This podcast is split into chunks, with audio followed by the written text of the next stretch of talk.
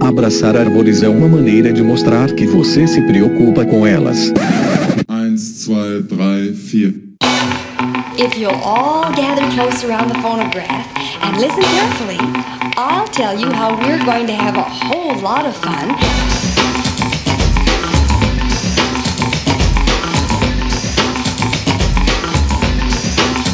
Howdy! Aqui é Fernando Lima e este é o Desabraçando Árvores, um bate-papo sem firulas sobre ecologia e conservação, a vida, o universo e tudo mais. E eu estou aqui diretamente de Atibaia, São Paulo, e ao meu lado está a maravilhosa doutora Miriam Perilli. Oi, pessoal! Muito bom, doutora Miriam! E hoje estamos aqui com um episódio muito especial, remetendo aqui, para quem não lembra, ao episódio 51 do Desabraçando Árvores no ano passado, é, no final de setembro, nós lançamos o episódio 51, aonde nós recebemos aqui no nosso podcast especialistas e pessoas que estavam realmente na linha de frente de tudo que estava acontecendo no Pantanal ano passado, para quem não sabe, é, que, para quem estava aí escondido no lado escuro da lua e não acompanhou, o Pantanal pegou muito, mas muito fogo ano passado. Foi realmente uma calamidade. Nós gravamos um episódio relatando tudo que estava acontecendo com realmente pessoas, como eu já falei, pessoas que estavam na linha de frente, pessoas que trabalham há muitos anos no Pantanal. E agora, um ano depois, estamos aqui novamente para conversar com algumas dessas pessoas pessoas. E Miriam, como no ano passado, como você teve uma vivência muito grande no Pantanal, conhece lá muito bem, você puxou né, esse papo aí ano passado e mais uma vez esse ano você liderou esse processo. Conta pra gente aí o que, que a gente vai ouvir nesse episódio. Ano passado, na nossa conversa com os especialistas, né, especialmente com o Valfrido, Valfrido Moraes Thomas da Embrapa Pantanal, eles estavam naquele momento iniciando uma contagem dos animais mortos, né? Então, o Valfrido já tinha essa ideia desde 2019 e ano passado ele teve essa oportunidade de começar a tentar quantificar o impacto dessas queimadas no Pantanal. Então, ainda na nossa conversa ano passado, a gente tinha combinado dele retornar quando esse trabalho ficasse pronto e quando eles tivessem esses números. Então, é isso principalmente que o Valfrido vai vir trazer pra gente hoje. Então, o nosso primeiro convidado aí, que a gente vai abrir o episódio conversando bastante e trazendo, além desses números escabrosos e muito assustadores, trazendo também um pouco do contexto do Pantanal e todo o cenário de crise que esse ecossistema vem passando. Então, a gente abre aí com o Valfrido,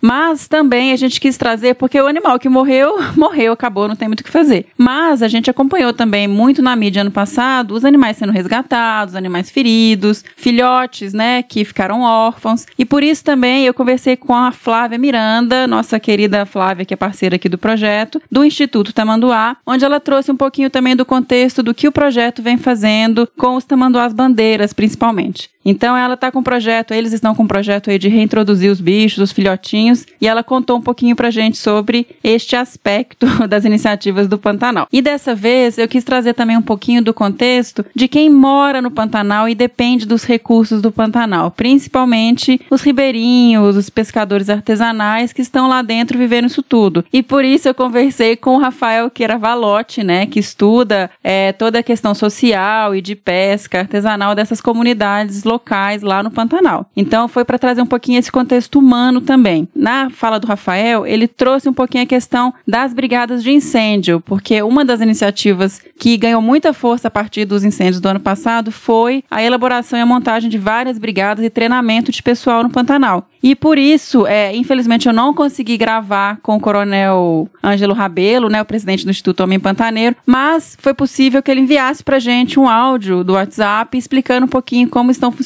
essas iniciativas da formação das brigadas. Então a gente tentou trazer um pouquinho todo esse contexto dos animais que morreram, do que tem sido feito com os órfãos, da parte humana e das brigadas de incêndio para tentar segurar um pouquinho porque continua pegando fogo o Pantanal. Muito bem. Um episódio, galera, bastante intenso, né? Existem alguns episódios que são muito marcantes. Esse, né, o episódio 51 foi bastante intenso. Todo o processo, né, dentro do que estava acontecendo naquele período, porque infelizmente não é a única coisa que está acontecendo, né? Essa semana a gente completou 600 mil óbitos né, por conta da pandemia. Nós tivemos um corte ridículo de investimento na ciência, como se não tivéssemos cortes suficientes acontecendo. Né? Essa semana foi bastante complicada é, e agora mais essa questão, né, que a gente está trazendo aqui. Então, galera, eu sinceramente, assim, por mais que a gente queira audiência, por mais que a gente queira, né, os hit points aí de downloads, galera, quem não tiver muito bem emocionalmente, é, eu sugiro que vocês visitem lá a nossa playlist. Nós temos uma playlist no Spotify com todos os episódios de perrengues de campo, galera que estiver viajando aí, ó. Não, o episódio já tá mais do que datado, né, com as coisas que eu já falei. Mas galera que estiver viajando aí no feriadão, quiser ouvir, tem horas e horas, deve ter umas seis horas lá de perrengue de campo, quiser ouvir um compiladão do episódio 50. Mas se vocês quiserem uma, um real diagnóstico né, do que, aconteceu no ano passado. Nós vamos discutir aqui os resultados de toda essa pesquisa, as conclusões né, que o pessoal chegou, principalmente no tocante aí aos vertebrados. A estimativa é de 17 milhões de vertebrados mortos nas queimadas do ano passado. Então vocês vão entender como que foi feito esse diagnóstico e como que se chegou nessas estimativas. Mas é aquele negócio. Nós estamos aqui informando. Foi um grande trabalho, praticamente, né, de jornalismo da Miriam, indo atrás de todas essas informações e conversando com pessoas-chave que realmente sabem o que estão falando. Então, aqui na nossa proposta, né, do podcast, a gente tenta trazer uma linguagem mais leve e tal, mas milagre não dá para fazer, né, galera? Então, assim, nós temos aqui informações super importantes. Quem realmente quiser se informar sobre o que aconteceu e o que está acontecendo e perspectivas de futuro, se liguem aí e continue ouvindo o episódio. Vamos lá para os nossos jabás. Não deixe de ouvir os jabás.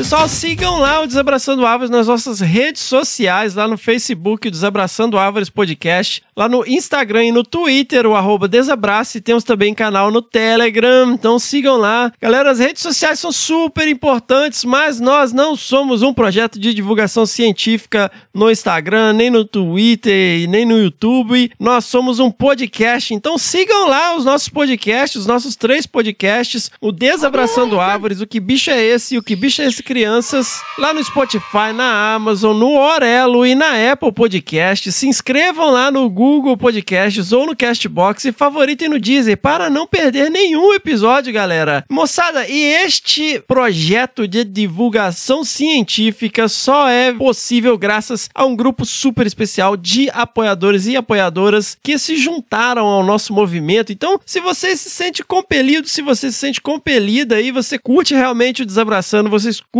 o que a gente faz, considerem aí apoiar o nosso projeto a partir de um real lá no www.apoia.se barra Desabrace. Os links estão no post. E se você não quiser fazer uma assinatura, realmente você pode fazer Pix ou fazer uma transferência via PicPay lá no arroba Desabrace. Todos os apoiadores e apoiadoras têm acesso a um grupo exclusivo no WhatsApp e nós estamos migrando para o Telegram, que é muito mais legal, muito mais seguro, era só uma questão de tempo mesmo. E também tem acesso aos bastidores dos episódios, a gente troca ideia lá, a nossa bancada está toda lá, né? E também temos os desabracervas. E quando os episódios ficam prontos, antes do dia do lançamento, que não é o caso deste episódio, mas os apoiadores e apoiadoras têm acesso imediato assim que o episódio fica pronto, às vezes no sábado, às vezes na sexta, né? A galera tem acesso privilegiado. Outra forma também de apoiar o nosso projeto é visitando a nossa loja www.loja.desabrace.com.br e fazer uma comprinha lá. Nós temos pets bordados, camisetas, canecas, livros e kits de primeiros socorros, moçada. Pessoal, como a ideia é que nós sejamos um movimento, não deixem de enviar as suas pedradas no nosso e-mail, que é o primeirapedra@desabrace.com.br e mandem também os seus perrengues de campo para os nossos especiais episódios de perrengues de campo, aquela aventura, aquela desventura que depois vira uma excelente história para contar. Mandem aí no nosso e-mail primeirapedra@desabrace.com.br, lembrando sempre as palavras de Jesus em João capítulo 8, versículo 7. Se algum de vocês estiver sem pecado, seja o primeiro a tirar uma pedra. E não se esqueçam, Senhoras e senhores, a ti é necessário que sejas a tua própria onça. Tibi est panteram tuam ipsam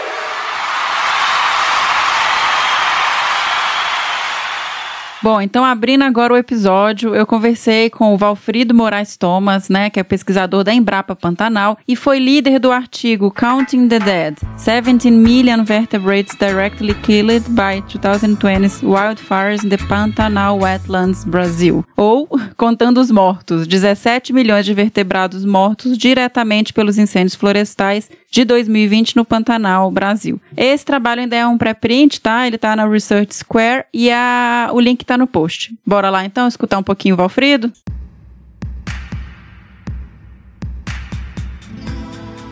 O Pantanal vive a pior onda de incêndios dos últimos 10 anos. A quantidade de focos de calor no primeiro semestre deste o ano foi um recorde na região do Pantanal. Dados do Instituto Nacional de Pesquisas Espaciais mostram que as queimadas aumentaram sim do ano passado para cá no Pantanal e na Mata Atlântica.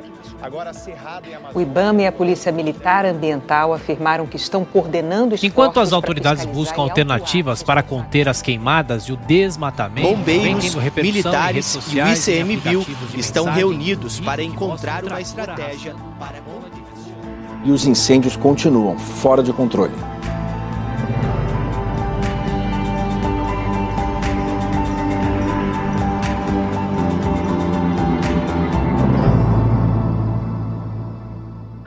Valfrido! Muito bem-vindo de volta ao Desabraçando Árvores. A gente gravou ano passado, na época dos incêndios, mas agora a gente tinha prometido naquela época que voltaria para trazer os principais resultados. E aqui estamos. Então é um prazer enorme recebê-lo aqui, mesmo que não seja com notícias muito boas, mas é sempre um prazer ter você com a gente. Eu que agradeço a oportunidade de falar né, sobre o assunto e explicar algumas coisas, esclarecer e, e dar mais detalhes de, do que foi feito dos resultados que a gente, que a gente conseguiu.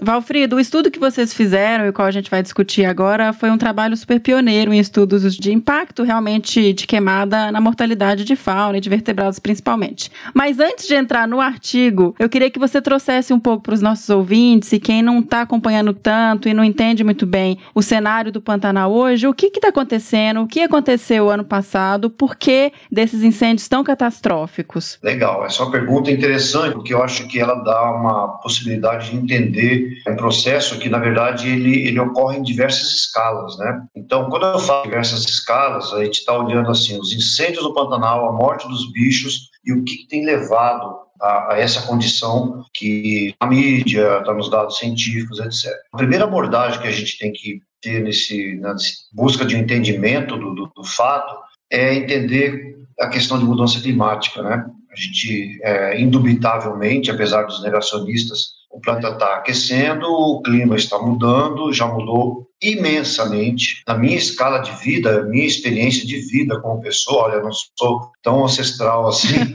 eu já eu, eu tenho na memória uma fase da minha vida, da adolescência, um pouquinho pré-adolescência, o clima era outro. Hoje eu posso dizer que está tudo virado. Isso está na mente das pessoas, nas falas o tempo inteiro. Então, nós temos essa questão de mudança climática que é uma coisa de efeito global. Então, nós estamos falando de uma escala planetária.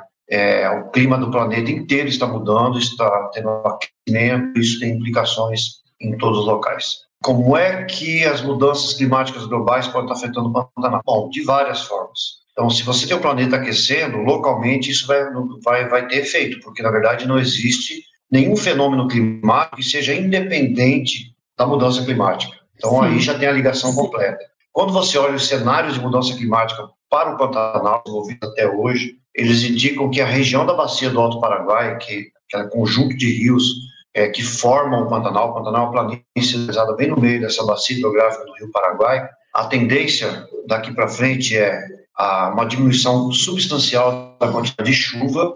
E os dados indicam os piores cenários, um decréscimo de 30% da precipitação em relação à média conhecida, uhum. um aumento substancial da temperatura e uma frequência muito maior de evento climático extremo. Isso é feito de mudança climática global aqui na região. O que nós estamos observando nesses anos já é evento climático extremo. Para vocês terem uma ideia, 2020, 2019 tinha chovido 25, 25% menos é, em relação à média na bacia do Alto Paraguai. 2020, passou de 40% de déficit em relação É à muito média. impressionante. Esse ano. É, e esse ano está muito sério. Isso já é pior do que o cenário da, os piores cenários de previsão de mudança climática para a região. Mas a Sociedade Internacional de Meteorologia fez uma previsão em 2019 que naquela época dizia nos próximos cinco anos a América do Sul, partes da América do Sul, da Austrália e da África vão estar extremamente secos. Ou seja, 2019, 2020, 2021, 22, 23, 24. Uhum. Nós exatamente confirmando a previsão da Sociedade Internacional de Meteorologia. Então, nós estamos numa fase que ainda vai durar mais alguns anos de secas extremas. Isso tudo relacionado com mudança climática. Bom, falando dessa escala global aí, como afeta no local, a gente desce para uma escala um pouquinho mais fechada, que as chuvas no Pantanal são muito moduladas pela temperatura do Oceano Atlântico, especialmente na área tropical do Oceano Atlântico, que aí tem a ver com a precipitação da própria Amazônia, e a Amazônia produz umidade, né, aquele ciclo todo que a gente conhece de precipitação lá, aumenta a umidade, aquilo produz nuvens, os rios voltam Os rios para o sul do país. E aí, nós já estamos falando de uma coisa mais numa região do planeta, mas aí estamos falando de um continente. Na escala continental, o Pantanal existe porque existe a Amazônia.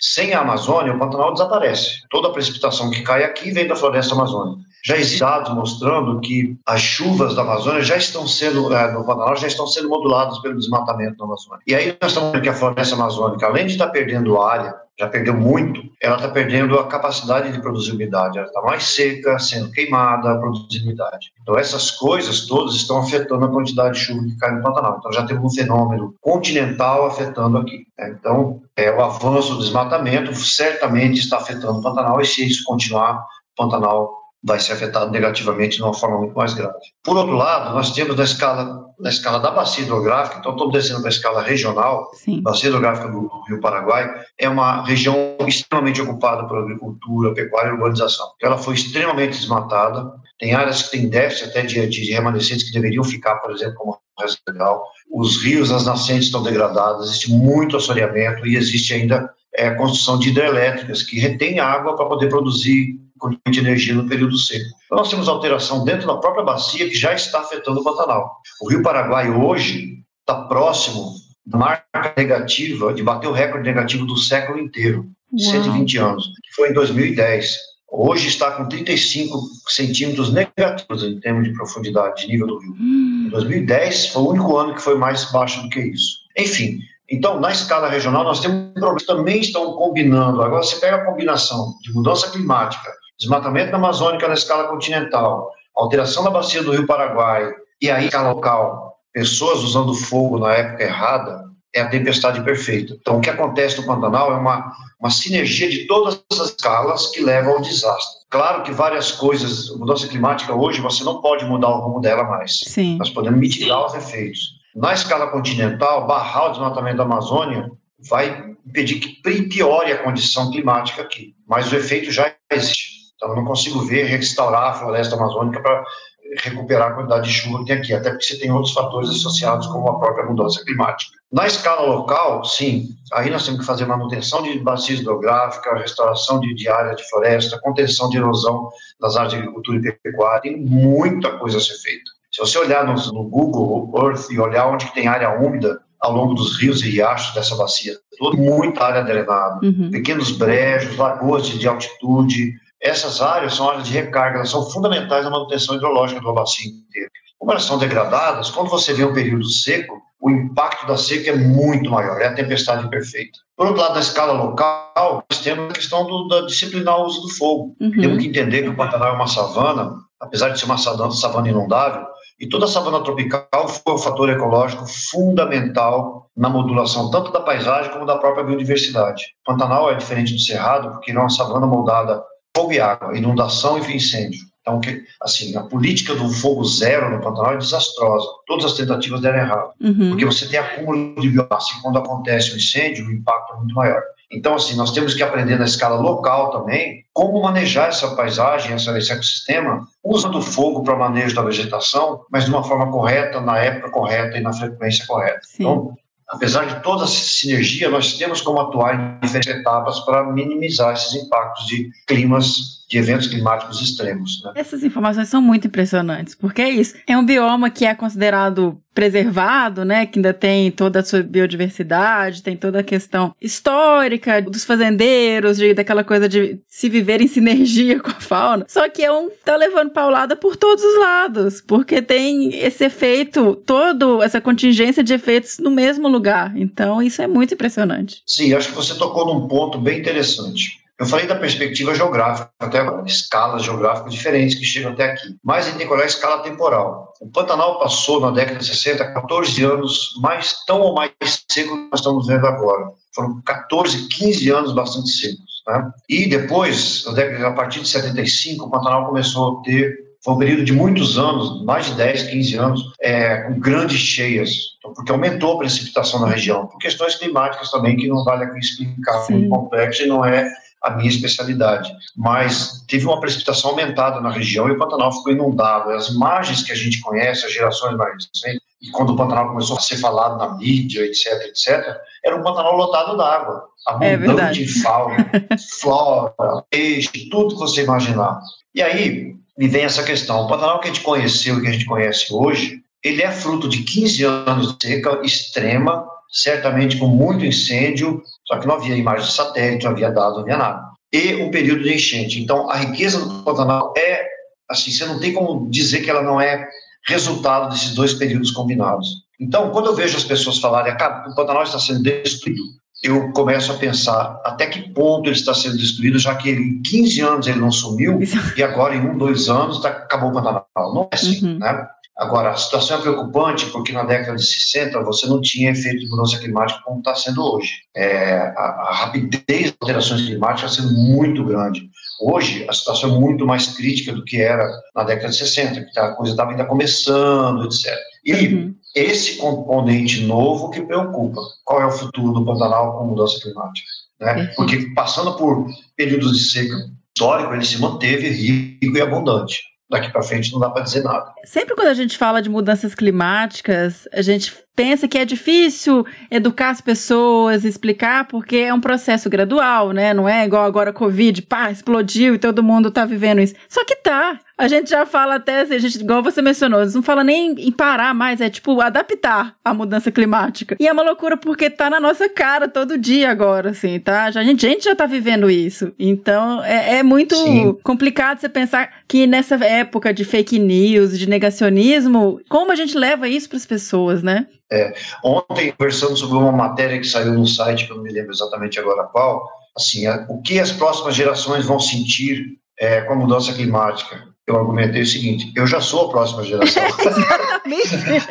Nós já estamos aqui sofrendo tudo. Então, não adianta ficar imaginando que é algo que vai acontecer no futuro. Já está aqui, é seca em São Paulo, seca no Paraná. São Paulo sofreu uma, um problema hídrico alguns anos atrás foi absurdo e todo mundo começou a entender que tinha a ver com a Amazônia, Sim. que a chuva que cai em São Paulo também vem da Amazônia. Eu acho que essas coisas, as pessoas estão sendo bombardeadas com informação, então a tendência de cada vez mais entender o processo é maior, mas ainda precisa muito mais informação. Mas o mais crucial de tudo é assim, a humanidade não, precisa, não pode ficar assistindo as coisas acontecerem Exato. e descrever o processo. Nós temos que agir para que a coisa diminua, o impacto seja mitigado. Né? Enfim. É, agir logo, né? Valfrido, então eu queria agora a gente entrando um pouquinho no trabalho, só dar pra gente uma, uma pincelada aí dos principais resultados, assim, números totais, e aí a, a gente vai descrevendo melhor, assim, como foi feito, etc, mas só para o pessoal entender a magnitude, assim, dos resultados desse trabalho. Ok. É, então, a gente tem informação que da área que foi queimada no Pantanal, a gente, é uma coisa que vale a pena levar em conta, os incêndios atingiram cerca de 30% da, da planície que forma o bioma. O bioma é uma planície inundável. Significa que 70% não foram atingidos por esses incêndios catastróficos. Então, isso é uma questão que tem que ser considerada. Então, Sim. não é o Pantanal inteiro que foi para Bela E aí, quando você pega essa área queimada e faz a, a, pergunta do que, que aconteceu, qual foi o impacto disso, o que existia era uma coisa muito emocional, né, de imagens de vegetação sendo queimada, fumaça, tempestades de cinza nunca observadas antes, animais feridos, todos, né, aquela coisa que impacta muito pessoas e animais mortos. Então isso pegou muito emocional. E a gente decidiu fazer um trabalho de trazer um, um componente a mais, que é que fossem além das imagens, da emoção é, e da área queimada, mas o que aconteceu, a magnitude, porque a dimensão do impacto a gente nunca vai conseguir estimar. Uhum. Então a gente buscou entender, é, trazer informações que dessem uma ideia da magnitude dele. Ah, e aí a gente fez levantamento, né? Foi uma coisa feita às pressas. É, 2019 eu já tinha tentado fazer numa escala menor, mas por questão de segurança a gente não fez o trabalho, não foi à frente. Só que em 2020, como começou muito cedo no ano e foi assustador, é, a gente conversando com um grupo de amigos e pesquisadores de instituições diferentes, decidiu fazer na marra não existia recurso nenhum. A gente fez o trabalho de levantamento, estabelecemos um protocolo né, bem padrão para todo mundo fazer igual, organizamos uma força-tarefa e fomos a campo. O resultado disso foram uma estimativa é, com, é, focada em vertebrados, porque a gente tem como contar e não tinha base nenhuma fazer nenhum levantamento de impacto em invertebrados. E o resultado do nosso levantamento, do, dos, quando a gente fez as estimativas, cálculos com os dados todos, de que morreram pelo menos 17 milhões de vertebrados no Pantanal em 2020, dentro dessa área que foi queimada. É um número assustador. Independente do, desse número, a gente tem que considerar que ele é uma, ainda uma subestimativa do que realmente aconteceu. Por que, que a gente tem esse, essa concepção conservadora do número? A gente fala que morreu pelo menos 17 milhões. Porque muito mais, por exemplo, você pegar beija-flores, são vertebrados pequenos, lagartos pequenininhos, pequenos anfíbios, todos são vertebrados de pequeno porte. Uhum. grande parte desses animais muito pequenininhos foram totalmente calcinados, não sobra nada. Então, como é que você conta? Não tem o que contar. Outros animais também, que vivem em tocas, em oco de árvore, podem ter morrido nesses locais e não estavam disponíveis para serem contados. Então, tem uma parcela dos animais que morreram que não, não teve como ser contada nem estimada. A gente contou o que é visível, porque o método que a gente adotou se baseia na observação direta das carcaças. Né? Uhum. E aí, nesse grupo que pode ter morrido em, em, em tocas, né, no subsolo, ou em toca de árvore, coisa assim, a gente pode incluir serpentes, roedores, uh, é, tatus, né? São animais que a gente não vai ter, não, não teve acesso à, à contagem. E, então, esse número é conservador exatamente por causa disso. E a outra coisa que a gente considerou nesse resultado é que esse número reflete os animais que morreram é, diretamente e imediatamente em função do fogo. Por isso que a gente fez o levantamento entre 24 e 48 horas depois uhum. da passagem do fogo, é, até para evitar efeito, por exemplo, de, de aves ou outros animais carniceiros que vão removendo carcaças, especialmente de animais menores. Né? Ah, e a gente, a gente começa a perder o número real. Então a gente teve cuidado de fazer isso imediatamente depois. Então tem vários fatores que estão associados a esse número, então a gente adota ele como um número conservador de pelo menos 17 milhões, que ainda assim é assustador. É, não, é, é muito assustador. E o que você mencionou, tem essa questão dos bichos que vocês não conseguiram contabilizar, né, que não, não foi detectado. E aí entra na questão também, e no artigo vocês mencionam isso, dos animais que morreram em consequência, porque acabou o recurso, né? Porque, sei lá, igual a gente estava mencionando antes de entrar para gravar, a questão da própria fuligem que os animais respiram, que pode trazer prejuízos para a saúde. É, então, quando tem um incêndio disso, tem alguma uma, uma, assim, alguma estratégia de classificar as, as mortalidades, né? Então, você a gente usa dizer que existe mortalidade primária, que são aquelas que morreram causadas imediatamente pelo fogo, que são essas que a gente fez o levantamento. Depois tem mortalidade secundária, que é aquela que os animais vão morrer dias, semanas, meses depois. E aí, dentro desse conjunto, tem animais que foram feridos pelo fogo, animais que foram intoxicados pelo fogo, mas não morreram imediatamente, animais que perderam abrigo, animais que, que foram predados, porque na hora da fuga o predador pode se aproveitar, é, animais que depois, com a, o fogo destrói a vegetação, ficam com falta de comida mesmo. Uhum. Então pode morrer de, de, de, de, desnutrição e assim vai.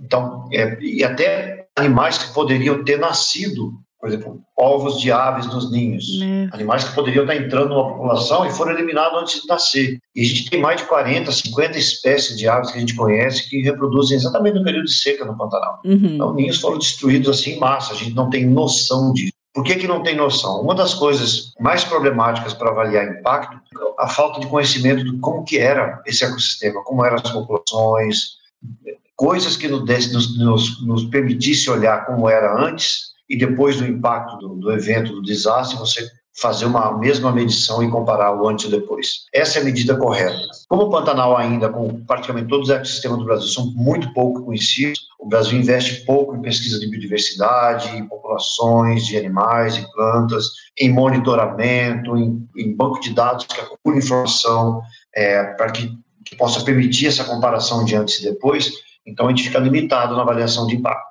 Né? Então, por isso que eu digo que o real impacto do que aconteceu no Pantanal nunca vai ser conhecido. Sim, é isso fala até um pouquinho dessa importância de ter estudos de longo prazo nos lugares, né? Exato. Essa é uma questão fundamental que é muito raro quando você tem financiamento para um projeto de longo prazo. Exato. Mesmo os projetos é, de pesquisa em ecologia de longa duração, os PELDs, eles nada garante que eles tenham mais do que quatro anos. É. Quatro anos não é nada nesse universo. Isso que eu falar, mas os, os PELDs têm um limite Exato. de duração. A né? gente tem um trabalho de monitoramento aqui no Pantanal, de contagem aérea de, de algumas espécies de vertebrados de grande porte que vivem em áreas abertas, é, que a gente começou em 1991 e de lá para cá temos repetido de, eventualmente, o último foi em 2019, e, e, são dos pouquíssimos projetos em escala geográfica desse, dessa magnitude, que a gente voa o Pantanal inteiro, uhum. a 60 metros de altura aproximadamente, então dos animais, aí tem uma estratégia toda de contagem. Mas a gente está construindo uma série de dados que já está mostrando efeitos de mudança climática em populações de animais que dependem de ambientes inundáveis. É, mas conseguir fazer essa série tem sido uma luta obter recursos para colocar mais um ponto, mais uma grade na série histórica. É muito difícil porque, como eu disse, o Brasil não valoriza essas coisas de longo prazo. É, né, precisa de recurso para fazer isso, então. É, Valfrida, acabou que eu, segui aqui nos resultados, porque eu fiquei curiosa para saber também. Teve um grupo que foi mais afetado, sabe? Assim, vocês conseguiram é, diferenciar um pouco isso dentro, lógico, daquela fotografia do que vocês conseguiram ver no pós-fogo imediato? Eu vou começar a falar um pouquinho do método, para depois falar um pouquinho das espécies. O método tá. que a gente determinou para para fazer esse levantamento é um método que depende de opção direta. Né? Então, uma uhum. das coisas que acontece quando você vai fazer contagem de qualquer coisa na natureza, especialmente de animais que são móveis, enfim, é, é que a gente não deve cometer o erro de achar que vai contar tudo que está presente em determinada área. Isso é impossível. São raríssimos os casos que a gente consegue uma contagem total. Então, todas as contagens de animais são contagens incompletas. Por quê? Porque a gente não detecta tudo que está presente. Uhum. Então, existem alguns métodos que são clássicos para esse tipo de, de, situação e que são os métodos aceitos, uhum. exatamente porque eles estimam a probabilidade de você enxergar alguma coisa. Se eu estou contando um animal vivo de determinada espécie, qual é a chance de eu, de eu registrar, ver, detectar e registrar esse animal?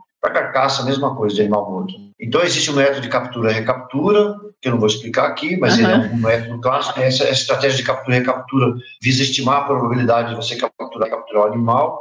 E existe o método de amostragem de distância, que é qual a tua probabilidade de detectar o animal a diferente distância do teu ponto de observação. Uhum. Então, quando você conhece essa probabilidade, você começa, você fica possibilitado de corrigir o teu erro de levantamento, o teu erro de detecção. Então, quando a gente faz esse, aplica esse tipo de método, você tem uma correção do teu método, da, da tua estimativa.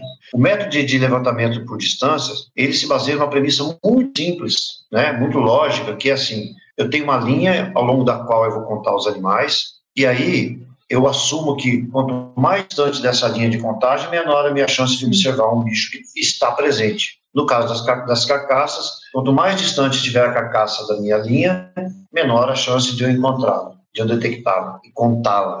Então, baseado nisso, a gente consegue ver como se comporta a probabilidade de encontrar ou enxergar e contar o animal ao longo do, do gradiente de distância a partir da linha. O comportamento dessa probabilidade nos permite fazer uma estimativa é, corrigida. Então, por isso que a gente aplica o método de distância. Só explicando para quem não conhece, o método de distância é um transecto, a pessoa vai caminhando nele lentamente e é a observação dela. Então, isso que o Valfrido mencionou é o que está mais perto da linha que a pessoa viu tem uma probabilidade maior de enxergar, e quanto mais afastada a pessoa, né? Porque é uma pessoa observando, ela tem mais dificuldade de observar. É nesse sentido, né, Valfrido? Só para quem não conhece o que, que é essa questão do transecto, né? Do que, que é a pessoa fazer a amostragem assim. E, e aí vem um outro componente do nosso, nosso método que a gente padronizou tudo para todo mundo fazer muito igual. Legal. É que é óbvio que você imagina que animais de porte maior elas podem ser detectadas a distâncias maiores do que um ratinho. Um ratinho você vai chegar quando estiver muito próximo de você. Uhum. Então, ainda tem essa variação de tamanho corporal e detectabilidade. Então,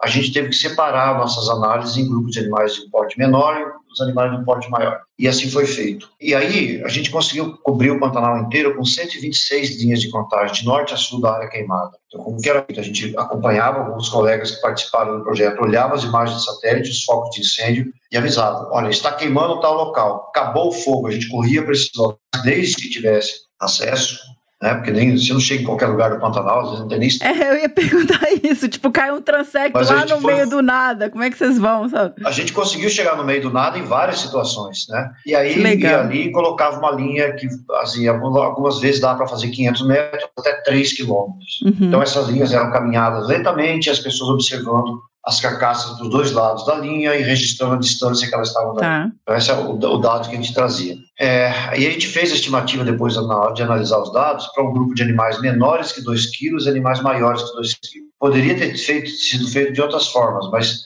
desse jeito a estimativa deu uma margem de confiança muito boa com essa divisão, então a gente manteve uhum. é, do jeito que a gente começou. E o resultado é assustador mesmo. A gente teve os 17 milhões de vertebrados, dos quais cerca de 10 milhões foram serpentes, hum. e mais de 90% dessas serpentes são serpentes aquáticas. Agora, imagina, e a gente sabe que esse número é subestimado. Muitas serpentes morreram embaixo da terra, embaixo do, de árvore, coisa assim, a gente não teve como detectar. Quando você, o que preocupa, assim, você retira uma quantidade dessa de serpente, que ela tem um papel ecológico fundamental no ecossistema, você retira, o que, que será causando no balanço das coisas nesse ecossistema, entre relação de predador-presa, populações dos animais que são, que são as presas dessas cobras, e assim vai. A gente não tem noção ainda, né? talvez nunca vamos ter. Mas eh, dá para imaginar que nós estamos tirando uma peça do funcionamento do ecossistema muito forte. Roedores, que é outro, outro grupo que foi muito subestimado, tem mais de 3 milhões, quase 4 milhões de roedores.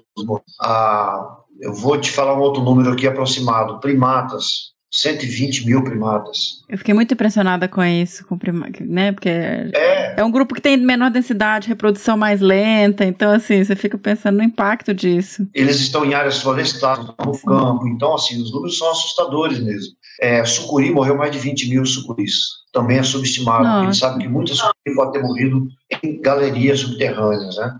Então, ah, os números que a gente trouxe assim, à tona são assustadores no sentido de que o evento de 2020 causou este estrago, que ele dá uma ideia da, aproximada da magnitude do impacto que pode ter causado no ecossistema, mesmo que não saiba como que esse, esse, o efeito dessa mortalidade vai, é, vai, vai ocorrer daqui para frente. Uhum. Mas, por outro lado, esses números nos trazem questões muito sérias. Quando você pega a questão da mudança climática associada com esses números, mudanças climáticas estão indicando que os incêndios catastróficos vão ter uma probabilidade muito maior de ocorrer, porque está ficando mais seco, mais quente, uhum. e nós vamos ter eventos climáticos extremos com uma frequência muito maior. É natural imaginar que esses incêndios voltem a ocorrer com uma frequência muito grande daqui para frente. Uhum. Tudo indica que. Agora, por que, que os números assustam? Porque se a gente continuar tendo eventos dessa magnitude, dessa extensão, com uma frequência maior, ao longo do tempo, o que vai acontecer com a fauna, e, portanto, Sim. com a biodiversidade e com o funcionamento do ecossistema, porque esses impactos vão sendo acumulativos. Uhum. Se todo ano ocorre essa magnitude de animais mortos, imagina o Pantanal daqui a 50 anos. Pois é. é. Esse é o que nos, nos, nos traz a preocupação maior e os nossos números vieram exatamente com esse sentido. Nós não conseguimos avaliar o impacto total, mas isso dá uma ideia do que, que pode acontecer daqui para frente e esse número deve ser usado para sensibilizar a sociedade de que nós precisamos fazer melhor porque senão o Pantanal vai ser perdido, vai ser empobrecido e, e o, é, os ecossistemas vão acabar sendo colapsados em função de perda de espécies, populações, etc.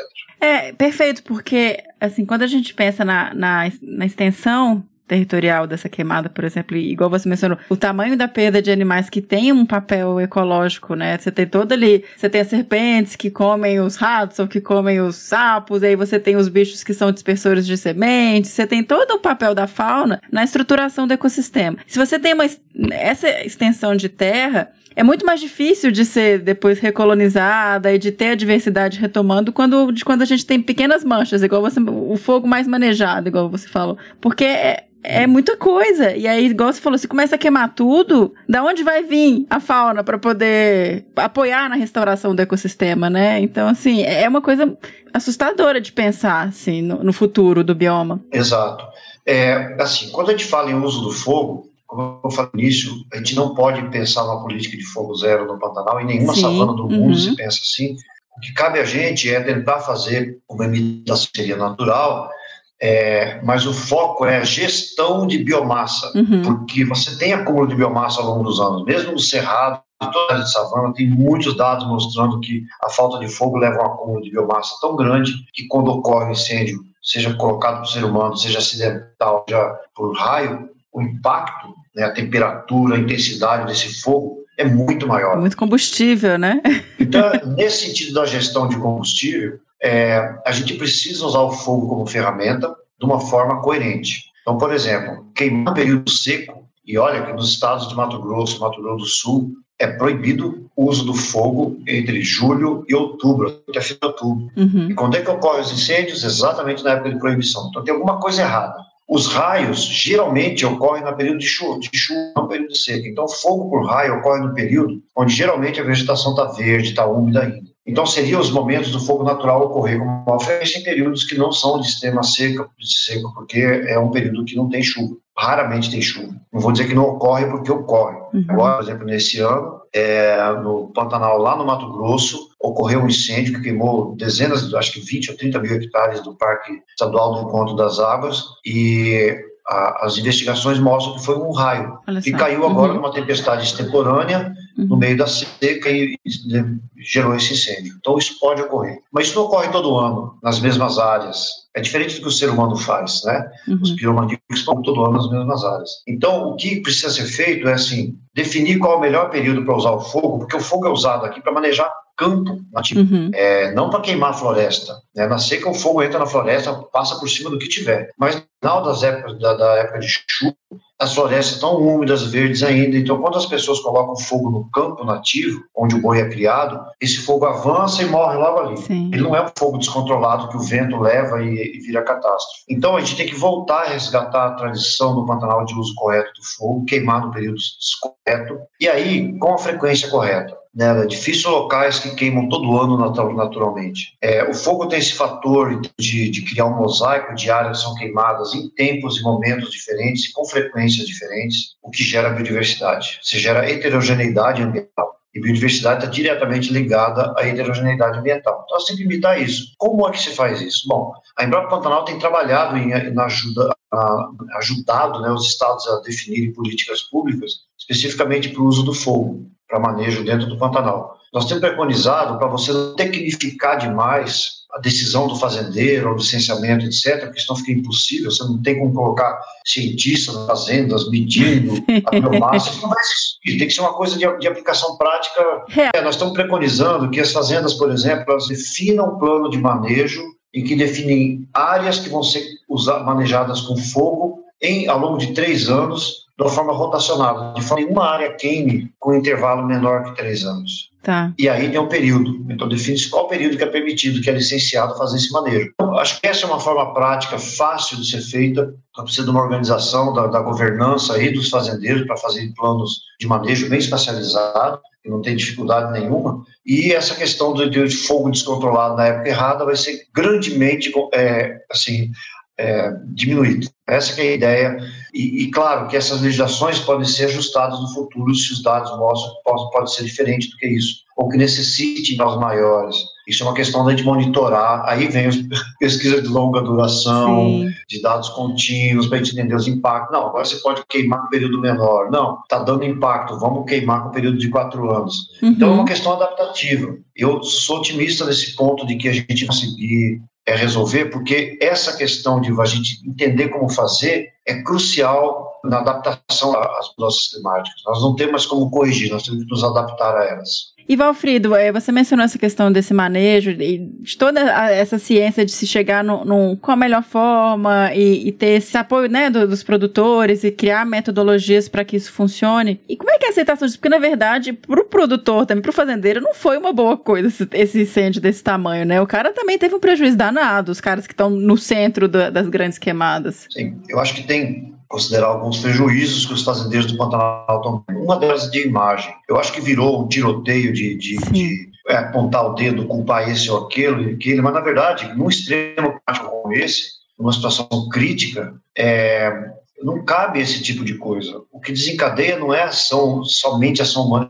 Nós estamos no período de uma, um evento climático extremo crítico. Então, o fogo tem várias origens. Então, não interessa muito você construir trincheiras e ficar apontando o dedo para lá e para cá. Os fazendeiros têm prejuízos homéricos. Primeiro, fogo dessa natureza degrada até a pastagem nativa. Uhum. A, a perda de cerca nas fazendas é absurda. As fazendas aqui têm 10, 15, 20 mil, 50 mil hectares, algumas até mais de 100 mil hectares. Você não tem noção da quantidade de madeira utilizada para fazer poste, para cerca. E quando um incêndio vem desse e destrói essa cerca, o prejuízo é milionário. É uma coisa absurda o custo disso. E também tem um custo ambiental, porque essa madeira vai ter que vir de algum lugar para repor.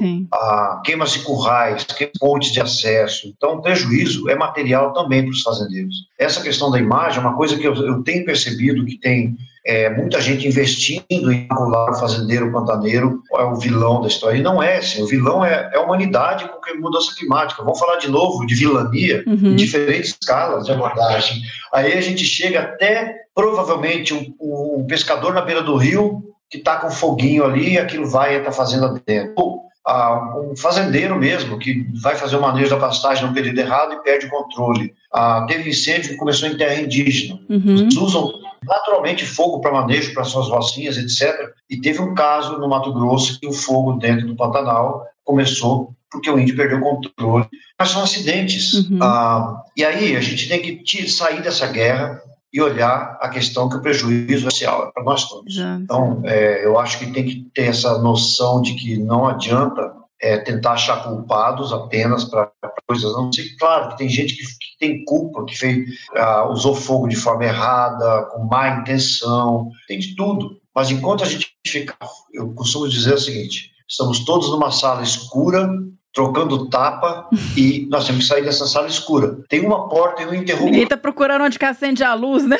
É, tem um interruptor. Eu prefiro achar onde é o interruptor para achar a saída. Eu não vou ficar tocando tapa no escuro. E muita gente tem ido nisso. Acho que é equivocado. Eu acho que é, as coisas acontecem, a gente tem que aprender com elas e melhorar a forma de fazer as coisas. né? Perfeito. É, aí, Valfredo, até eu queria voltar ali um pouquinho na, na metodologia, porque quando eu li, igual você falou, a escala, a quantidade de, de transectos, os lugares que vocês conseguiram chegar, né? Tem toda a questão. O Pantanal já é logisticamente difícil, não é um ambiente fácil de chegar, dependendo do lugar que você vai. E aí você tá lidando com um ambiente que acabou de ser queimado, existe um certo risco ainda de ter um pouco de fogo, você tem fuligem, você tem altíssimas temperaturas, vocês estão trabalhando com uma questão que, por mais que seja cientista, objetivo, vamos lá, coletar dados, tem um lance emocional também de estar vendo bicho morto e, e vendo um estrago, e vendo um lugar que você estuda, que você né, tem toda aquela fascinação por, por biodiversidade, ecossistema, todo queimado. Então, assim, como é que foi isso para vocês? Assim, você, principalmente, por liderar a equipe que estava fazendo isso, sabe? E, e esse é um aspecto interessante. A gente, quando a gente decidiu fazer, a gente assim, vamos, vamos ser racionais, vamos fazer Sim. a coisa, vamos contar defunto. Então, ver os próprios bichinhos, o pessoal da herpetologia, aquela monte de cobra, sucuri morta, é, é pesado, né? Macaquinhos todos retorcidos, acho que é uma coisa muito triste. É, a gente tomou vários cuidados, é, especialmente quando você tem risco de fogo subterrâneo, por Pois exemplo. é, isso que eu Pode pensei. estar andando numa achando que é um solo que está coberto de cinza, né, e o solo é firme, na verdade, ali tinha um local inundável, com uma coisa que é um solo que a gente chama de estossol, pura matéria orgânica, em profundidades bastante grandes, o fogo está subterrâneo. Você coloca o pé e afunda ali, o risco é gravíssimo. Então, isso é uma coisa que a gente ficou apavorado o tempo inteiro, já que a gente tinha vários grupos andando para quanto é canto. A questão de aspiração de cinzas, cinza branca, cinza preta. Eu cheguei a estar caminhando no meio de local todo enegrecido, com 43 graus de temperatura. Eu tive hipertermia. Né? Eu tinha, via o carro numa estradinha, queria chegar, faltava 500, 700 metros, e eu tive que deitar no local que sombra tinha, no local que tinha uns galhos, que tinha uma sombra, completamente preto de carvão, Nossa. deitar ali para estabelecer, porque eu já estava apagando. E certamente era um efeito de hipertermia. Então, essa é muito sério isso. Então, a gente tinha toda hora esse medo de, de algum acidente ocorrer com alguém, mas olha, não teve um. É, a gente conseguiu fazer isso tenso o tempo inteiro, né? Mas é, passamos incólume, tirando essa coisa da tristeza de você ver as coisas destruídas, os animais mortos, etc. Parabéns pela iniciativa e pela coragem de entrar aí nessas áreas nesse momento pós-fogo, né? E Valfrido, mais uma questão também, voltando aí. O, vocês não detectaram, acho que você chegou a mencionar agora no começo da nossa conversa, muito dos bichos grandes, né? Que foram muito pra mídia, que tiveram toda aquela questão mais emocional, e onças com patas queimadas, e antas. E esses não foram bichos muito detectados no estudo, ou nada detectados, né? Fala, conta assim, o porquê disso pra gente. Essa é uma questão interessante. Os animais que a gente observou, os maiores, foram queixadas, é, coisas assim. Ah, a gente sabe que houveram mortes de antas, de onça pintada, de cervos. É, agora, essa noção dessas mortalidades vem da mídia, porque quando um animal icônico de grande porte morre, queimado, aparece todo ferido, isso realmente pega e as pessoas usam essas imagens bastante. É preocupante quando você tem populações de animais como uma cidade baixa, são espécies ameaçadas, o cervo também é ameaçado. Cada indivíduo que morre numa população, por mais que as populações do Pantanal sejam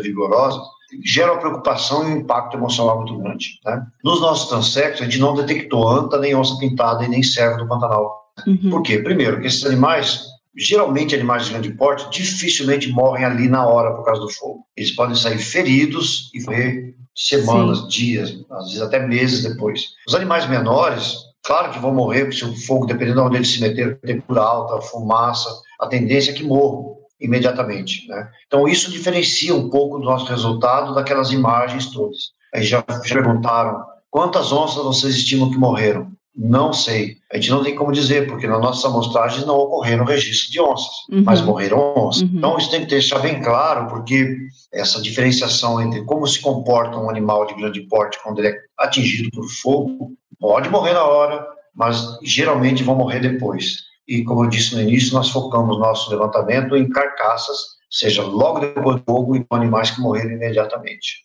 Uhum. Isso diferencia nossos dados das outras coisas, das imagens, das informações que a gente tem. Uhum. Ah, isso, isso, é bom deixar claro, porque às vezes é, gera uma certa, certa confusão é, quando as pessoas veem, lembram-se das imagens, dos animais que foram salvos, queimados, morreram depois. Então tem de tudo embolado. Como eu disse, a quantidade de animais que morreram dias, semanas, meses depois do, do incêndio é, eu não, não, consigo aqui chutar a magnitude disso, mas foram muitos animais que devem ter morrido depois, né? E isso a gente não sabe. É, esses animais maiores também, mais carismáticos, também foram muito foco de resgate, né? Assim, teve muito, teve um esforço maior, talvez, assim, porque é um bicho que ele escapa machucado, então a pessoa consegue... É, o resgate pega animal vivo, né? Sim, é. Você então, quando você pega animal vivo, é aquele que já escapou do fogo. Uhum. Tá? E aí tem quem que escapa do fogo? São os animais de porte maior. Sim. Às vezes escapa bicho de, de porte menor mas a mortalidade de animais menores é muito maior que a anta, por exemplo. Uhum. Vai uma labareda em cima da anta, se ela não ficar parada ali, não vai ficar até ser queimada totalmente, ela sai correndo, sai ferida. Mesma onça, queima as patas. Geralmente foi isso que aconteceu. Uhum. Mas claro que existiram casos de antas que foram completamente queimadas. Em anos anteriores, eu vi incêndios na beira da BR-202, né, uma BR que chega até Corumbá, na fronteira com a Bolívia aqui, antas caminhando no acostamento com as patas completamente queimadas. Né? Uhum. Então, essas coisas ocorrem, é, mas a diferenciação é essa. Os resgates, os resgates geralmente de animais maiores. Eles escaparam. É, porque eles escapam fogo. Os que morrem você não vai resgatar. Gera uma certa distorção, mas isso é interessante pensar também de o que, que tá, por que, que tem esse padrão. Né? É, eu pensando se tipo, não, não tivesse resgatado, talvez tivesse ele morto, porque teve gente que pegou e cuidou e tratou. Sim. E por outro lado, os animais que escapam, por exemplo, a anta que escapa desses incêndios intacta, né, não morreu e não vai morrer por causa do incêndio, ela vai se alimentar do quê? Por semanas e meses a fio. Dependendo da espécie, do local, não tem comida por muito tempo. Uhum. Então, se ela está amamentando, se é um indivíduo jovem, tende a morrer. Ah, ou de se debilitar ao ponto que aí vem uma doença, porque quando o organismo é debilitado, desnutrido, vem toda a questão sanitária, tem o estresse do incêndio, gera cortisol, aí tem efeitos. É uma coisa muito complexa, leva o animal à morte após o incêndio. Uhum. Isso a gente desconhece absolutamente. Então a gente não consegue estimar é, a magnitude desses efeitos, as mortalidades secundárias ao incêndio. Os resultados são impressionantes, mas é muito pior ainda do que a gente pensa. Certamente, né? certamente. É, é brabo. E Valfrido, eu queria assim, entender um pouquinho, por exemplo, em 2019 você já começou a tentar fazer isso, né? Você tentou, já, já tinha essa ideia na cabeça de começar a estimar isso, que é fantástico, né? Ter Sim. isso um pouquinho mais palpável em números. 2020, com aquela tragédia, toda a mídia, tudo que teve, finalmente você conseguiu e teve uma rede de apoio, né? Você, a gente vê muitos parceiros, uma publicação com vários coautores. Isso é até uma coisa interessante de, de pensar assim, como, como administrar isso, que é uma coisa interessante para quem é estudante, no, no né, não sabe muito bem. Mas e agora também, assim, tá queimando, a gente tá falando menos, né? Tá saindo menos, pelo menos porque eu tenho visto, não tá tão tendo toda essa comoção que teve ano passado e vocês não estão conseguindo fazer agora. Como que tá? Isso é a dificuldade, né? Você não consegue manter o negócio. Como é que vocês estão fazendo esse ano? Essa conversa de fazer alguma coisa, de criar números, ocorreu entre a conversa minha com pessoas do ICMBio, né? O Ronaldo Morato, um parceiro meu de longa data, e a Cristina Struzman lá do Mato Grosso, da Universidade Federal do Mato Grosso. E a gente falou, vamos fazer alguma coisa, vamos colocar transectos.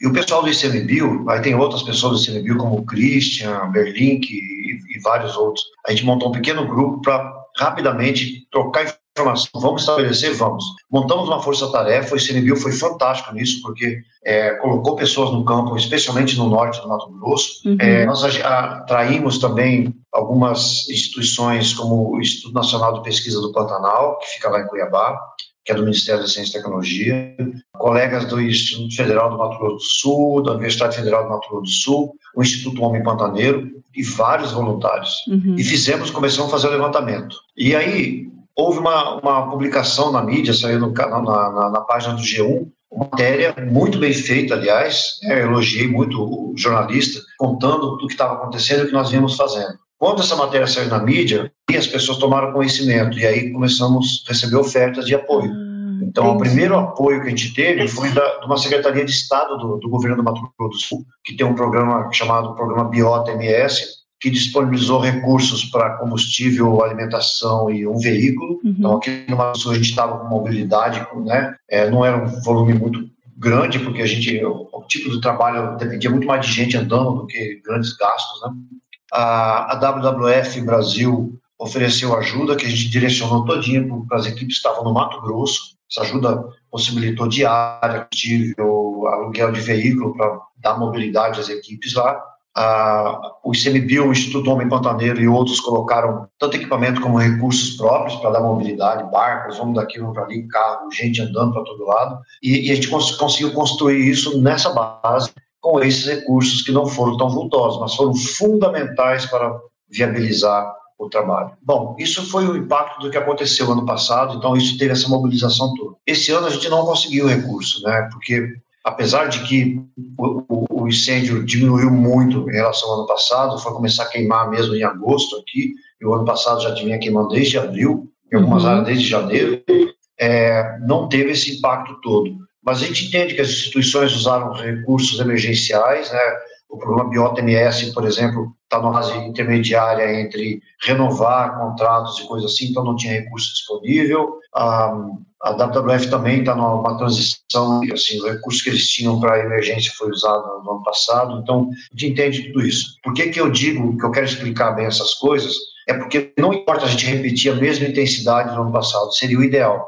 Mas para a gente, é, continuar fazendo contagens conforme os incêndios forem ocorrendo é interessante para um acúmulo de dados, porque uma das coisas que a gente vai relacionar com cada local de levantamento né, é o histórico de fogo. Então, se queimou ano passado, queimou esse ano, queimou em 2019, mesmo que eu fizer contagem no ano que vem de um ou outro local, eu posso é, relacionar os resultados com o histórico passado. Então, a gente ainda quer continuar fazendo levantamento e acumulando dados ao longo dos próximos anos para análises mais complexas do que essa que a gente fez. O artigo que a gente elaborou é, é, reporta os resultados globais.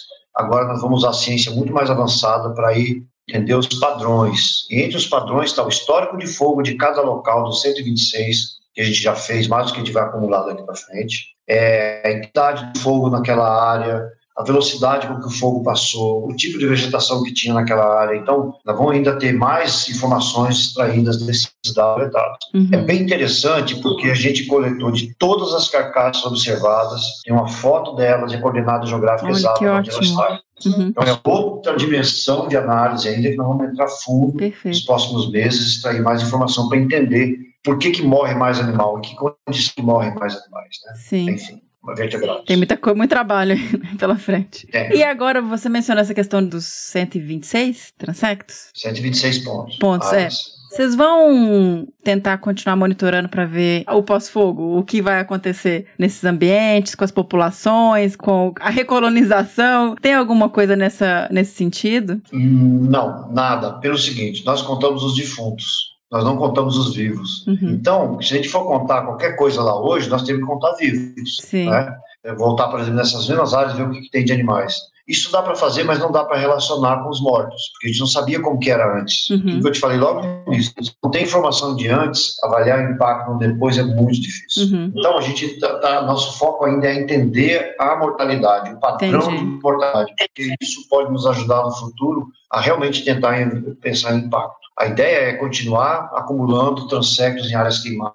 Agora, uma das ideias que a gente tem discutido é tentar ver aonde tem informações de, de animais, seja pilhas fotográficas, com transectos, uhum, armadilhas para roedores. São pouquíssimas áreas do Pantanal que tinham informações de antes e que a gente pode comparar com depois. Isso já está sendo feito por um ou outro grupo de pesquisa, uhum. mas é muito pouco, isso não vai ajudar tanto. Né? A gente pode até entender é, o antes e depois localmente, mas não no geral, num ecossistema tão grande e amplo como esse, esses dados podem ajudar assim, a imaginar o que pode estar acontecendo, mas não dá para estimar uma coisa para Pantanal. Então tem muito ainda a ser feito, tem vários projetos acontecendo é, no Pantanal relacionado a fogo especificamente, tem um PELD do qual eu participo, é coordenado pelo Estado Federal do Mato Grosso do Sul, uhum. especificamente focado é, em incêndio, e tem avaliação de impacto na fauna, na flora, então as coisas agora, eu acho que essa, esse desastre de 2019, 2020, gerou uma comoção, gerou uma força-tarefa científica para entender isso, gerou uma força-tarefa para mexer com política pública, então está sendo feito muita coisa. Gerou força-tarefa para construir brigadas comunitárias no Pantanal inteiro, fazendo pecuária. Isso é fantástico. É, muita gente capacitando é, é, os, os funcionários, equipando as fazendas com bomba d'água, com abafadores, e assim, realmente causou uma comoção e está causando uma mudança de atitude. Isso acho que tem um impacto positivo em cima desse impacto negativo global que a gente assistiu. Fantástico. E então, assim, com essa nova perspectiva, né, essa união de diferentes é, atores e brigadas e todo esse esforço coletivo, você vê um cenário futuro tentando mitigar um pouco do que vem pela frente, assim, só para a gente ver se traz aí uma ponta de esperança dentro do que a gente tem de caminho aí na nossa, no nosso, é assim, o maior desafio da nossa geração é esse, né, Valfrido, assim, lidar com o que está acontecendo com o clima, com biodiversidade. Então, só ter como motivar, sabe? A, ação. Com a certeza. gente não pode parar. Então... Com certeza. É, perguntas têm sido feitas para mim de várias situações, em discussões online, etc. Inclusive entrevistas. Mas tem alguns que a gente tem que levar em conta. Se a gente conseguir estabelecer práticas e mudar a cultura de gestão do, do ecossistema como o Pantanal, eu sou tendo otimista, apesar do cenário de mudança climática, Sim. que eu não consigo, nenhum de nós vai conseguir a colocar uma solução para ela. O que nós podemos fazer é mitigar o impacto que vem pela frente, porque o impacto vai ocorrer, já está ocorrendo. Então, por exemplo, em termos de bacia hidrográfica, restauração de bacia hidrográfica, de mananciais, proteção de mananciais, restauração de, de, de matas ciliares, matas galeria, áreas úmidas, ou seja, nós estamos entrando na, na era da restauração. Uhum. O Brasil tem muito a dever nessas regiões que foram muito ocupadas no passado recente e atualmente né, para agricultura, desenvolvimento do modo geral. Dentro do Pantanal, é uma, um bioma, entre aspas, eu não gosto da palavra bioma, mas a palavra bioma, entre aspas, Sim. que ainda tem mais de 87, 85% da sua paisagem ainda original, apesar do incêndio, eu, eu tendo a ser otimista no momento em que a gente começa a tentar olhar para formas sustentáveis de, de, de, de economia. Então, o mercado vai passar a exigir, o mundo já está exigindo e não tem retorno que na hora que a gente estabelece política de fazer as coisas melhores, eu começo a ser otimista também, mas me preocupa o salvacionismo por conta, eu até entendo as pessoas de levar comida, sabe, aquela coisa de levar água para o meio do mato, lá ah, vamos salvar os bichinhos e passa isso para a mídia, quando na verdade os locais em que essas coisas estão sendo feitas nem sequer arranham Exato. a dimensão do que aconteceu. Eu acho que, assim, eu nunca diria para uma pessoa, não, não, leve água, não distribua frutinhas no meio da estrada, nas beiras da estrada para os animais. Porque tem uma questão de que a pessoa tem uma atitude em função da ética, do impacto emocional que ela teve. Isso eu não posso negar à pessoa. Mas quando eu olho do ponto de vista racional, o que ela está fazendo não afeta em absolutamente nada o impacto do ponto de vista ecológico, então, ecossistêmico, é, né? Exatamente. É, então a gente tenta ser essa ponte entre o racional e o emocional é, eu acho que o que vale é informar a sociedade, olha, nós estamos fazendo, a gente sabe que nós não estamos arranhando o projeto, tem que ser honesto. Uhum. Ah, o salvacionismo tem um problema, tem alguns problemas que podem ser sérios, por exemplo, quando você coloca frutas, são poucos animais que se alimentam de frutas, que vão andar pelo chão e comer as frutinhas que são colocadas nos coxos na beira das estradas, até embaixo de ponte, eu já vi coisas assim absurdas melancia fatiada, sabe, como se estivesse sendo servido num restaurante. Assim, qual o sentido disso, né? Qual é, onde é que vamos colocar o nosso foco de, de nosso fogo querer fazer uma coisa que faça diferença? Já recebi argumentos tipo toda vida é importante. Eu não vou negar isso, uhum. mas aí pega pelo emocional também.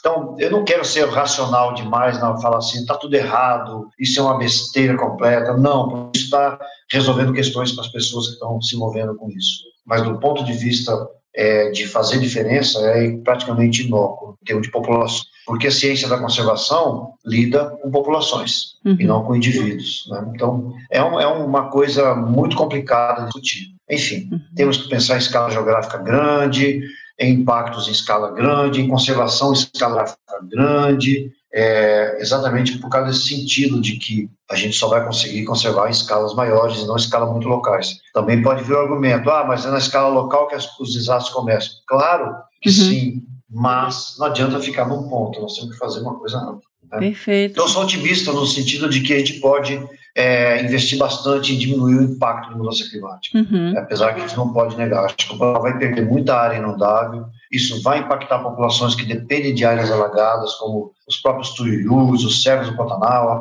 produtividade pesqueira diminuir, a qualidade das pastagens para os rebanhos bovinos deve, deve ser afetada também. Então, os efeitos são de várias formas. Né? Isso vai afetar o turismo de alguma forma, a, a intenção e eu acho que o foco é o que, que nós podemos fazer para mitigar esse impacto. Enfim. Perfeito. Ai, Valfrido, muito obrigada por, por trazer tanta informação e por dividir com a gente aí o trabalho que vocês têm feito no Pantanal. É sempre maravilhoso conversar com você e eu só tenho realmente que agradecer. Eu que agradeço a oportunidade, eu adoro falar, você já percebeu isso, eu falo mesmo. Eu acho que, que também elogiar o trabalho de vocês, que levar a informação à população de uma forma bem, bem light, né, bem é, coloquial, uma conversa, acho que é muito mais atrativo do que coisas mais chatas que as pessoas não conseguem prender muito atenção. O formato de vocês é revolucionário e parabéns e pode contar com a gente aqui para ajudar, colaborar com mais informações sempre que for possível. Ah, que legal. Obrigada.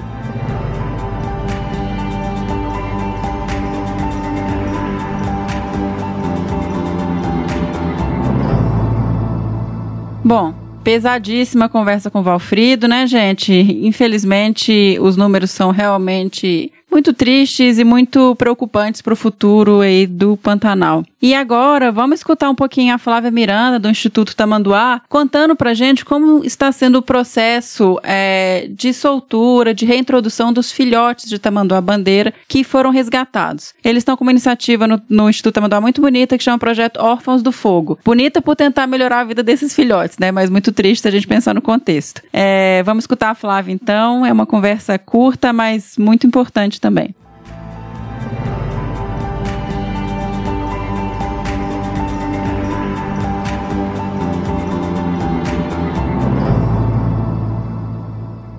Bem-vinda, Flávia, mais uma vez ao Desabraçando Árvores. É sempre um prazer enorme receber você aqui. A Flávia, que é amiga e parceira do Desabraçando Árvores de longa data, né? Temos vários episódios com você. Muito obrigada por aceitar mais uma vez conversar conosco, Flávia. Obrigada, Mira. Eu que agradeço. Prazer enorme estar aqui. Dessa vez, não tanto prazer, porque o tema que a gente vai discutir hoje é um tema realmente que está aí causando muita dor de cabeça, muita tristeza né? Enfim, mas é um tema bem importante que a gente está discutindo Sim. aí nos, nesses próximos anos, inclusive, né? Sim, é, é, O tema não é dos melhores mesmo, mas a gente tem que falar dele até para ver se a gente consegue levantar aí e trazer mais informação e mais ações, né, para resolver o problema. Flávia, bom, vamos, vamos entrar aí no, no assunto mais punk. Ano passado, a gente gravou o episódio bem no pico dos incêndios do Pantanal, né? Logo depois, assim. Então, tava um cenário trágico de tudo que estava acontecendo, é, com a mídia muito muito em cima também. Então a gente tava assim, uma comoção geral com uma comoção geral em relação a esses incêndios no Pantanal. E nessa época vocês estavam ali na linha de frente resgatando os bichos, né? É, fazendo todo esse trabalho de cuidado dos animais queimados. E a gente falou muito é, no episódio também do Tamanduá Bandeira, que é um bicho muito vulnerável às queimadas. É, eu queria saber o que foi feito depois com esses animais, os que vocês cuidaram e trataram. Qual foi o encaminhamento, né, do que sobreviveu claro. Ano passado o fogo começou né, em setembro e foi aquele desespero, né? Nunca tinha tido uma queimada tão grande e a gente acabou uh, montando aí junto com outras instituições o GRETAP, né? Que é o grupo de, de resgate no Mato Grosso do Sul e a gente realmente estava no fronte, né? Na linha de combate ao fogo, criando aí os hospitais de campanha, resgatando os animais e esse ano a estratégia foi diferente. Esse ano o fogo começou mais cedo, né? A gente já viu aí a uh, focos de incêndio em julho e a gente optou para estar tá dando suporte aos xenatras acometidos pelo fogo, pelos atropelamentos fugindo do fogo, pelos animais que foram acometidos de alguma forma por essa pressão. E aí a gente está trabalhando hoje, Miriam, com um projeto de reintrodução desses animais, né, do tamanduá bandeira, nessa área que a gente vem trabalhando aí há mais de 10 anos. É, perfeito, porque eu já conversei com o Valfrido também e a gente trouxe a notícia dos animais que morreram, né? Que ali acabou mais de 17 milhões, número subestima subestimado, então realmente é, é, um cenário muito trágico. Então eu queria é, entender um pouco mais como é que funciona um processo de reintrodução, Flávia, assim, para quem não conhece, para esses bichos que sobreviveram, como é que é isso? Porque também não é um cenário muito fácil, né? O bicho foi tirado da área natural, muitas vezes filhote, sem ter tido aprendizado com a mãe, né? Com toda essa questão que existe dentro de comportamento. Como é que vocês trabalham isso? Então, o, o, antes disso, eu vou voltar nesse cenário que você falou, né? Milhões de vertebrados e talvez bilhões de invertebrados. Então, o que foi feito, uh, esse levantamento feito aí pela Embrapa e, e, e Senap, levantamento extremamente importante, uh, porque o que a gente perdeu, uh, a gente nem conseguiu contabilizar direito. E o que está sobrando, a gente também não consegue ter grandes ajudas, né? Então, o que a gente vem fazendo é trabalhando com um taxon, na qual a gente já trabalha há muitos anos, e criando um projeto de reintrodução uh, desses filhotes que as mães foram acometidas pelo fogo, ou atropelamento, ou algo assim, relacionado a essa perda de habitat. Lembrando, Mirinha, que é muito difícil essa medida, né? Tem muita gente que ainda acredita que algumas medidas de é, levar comida, levar água, pode estar ajudando a fauna como um todo, mas eu acredito que a, o problema, a situação é muito mais grave do que isso. Uhum. Então, hoje o que a gente está fazendo é analisando uh, os animais, uh, os tamanduás bandeiras da região que a gente tem resgatado, analisando a genética e a saúde desses animais, elegendo uma área que a gente já atua há mais de 10 anos, criando uh, algo que foi muito difícil, que são as fases eh, de manutenção desses filhotes, né? Tem filhote que chega com um cordão umbilical ainda para nós, né? Nossa. né? É, e esses animais são resgatados e são levados para o CRAS de Campo Grande, né, que é o nosso parceiro, a instituição do governo de Mato Grosso do Sul que a gente trabalha junto. É, muitas vezes é resgatado com, por outro parceiro, que é a Polícia Ambiental, né, ou pelo GRETAP. E a gente começa em uma fase de adaptação desses filhotes na amamentação, depois a, a adaptação desses filhotes para uma dieta sólida, depois a adaptação desses filhotes para uma possível reintrodução, né? Uhum. Isso demora em torno, está demorando em torno de um ano para nós. E aí esses animais recebem um rádio colar e vão ser monitorados nos próximos dois anos. Então é um trabalho muito intenso, é de novo que a gente está fazendo com um único táxon, que é o que a gente tem, se sente mais confortável por estar tá trabalhando há mais tempo com essa espécie e que não é fácil. Então, assim, é, eu trago isso porque o cenário é tão caótico e que às vezes algumas medidas que estão sendo tomadas, elas é, são medidas pontuais, mas uhum. que não vão resolver o problema da fauna pantaneira. Né? A gente tem aí ah, hoje os rios assoreados, né? o Rio Paraguai, que é um, um dos rios mais importantes do Pantanal, é, assoreado, com nível muito baixo da água, né? acho que está com menos de 9 centímetros do, do normal, isso nunca foi visto, e uma seca aí que vem que promete né, uma seca prolongada. Então, assim, a gente está vendo hoje, ah, eu pelo menos fico abismada com a dinâmica dessa, dessas populações né, de animais, a mudança disso tudo, né? Uhum. Falta água, falta recurso, falta alimentação, né? Então, é, acredito que para a gente solucionar isso vai muito tempo e vai ter que ter muita discussão. Não é simplesmente levar comida e água para o Pantanal, né? Sim. É, e até eu fico pensando, porque pensa no ser humano, a gente sobrevive o quê? Três dias sem água, né? Sem, sem, sem nada de água. Por animal, eu não sei quanto tempo é, mas é um recurso primordial, você precisa de ter água. E aí, assim, na sua região, por exemplo, que você trabalha 10 anos e você está acompanhando, é um cenário novo para você, né, Flávia? E os animais, vocês, eu não sei, tem algum plano de tentar monitorar como é que vai ficar o padrão, como é que eles vão movimentar, se eles vão. É, é muito.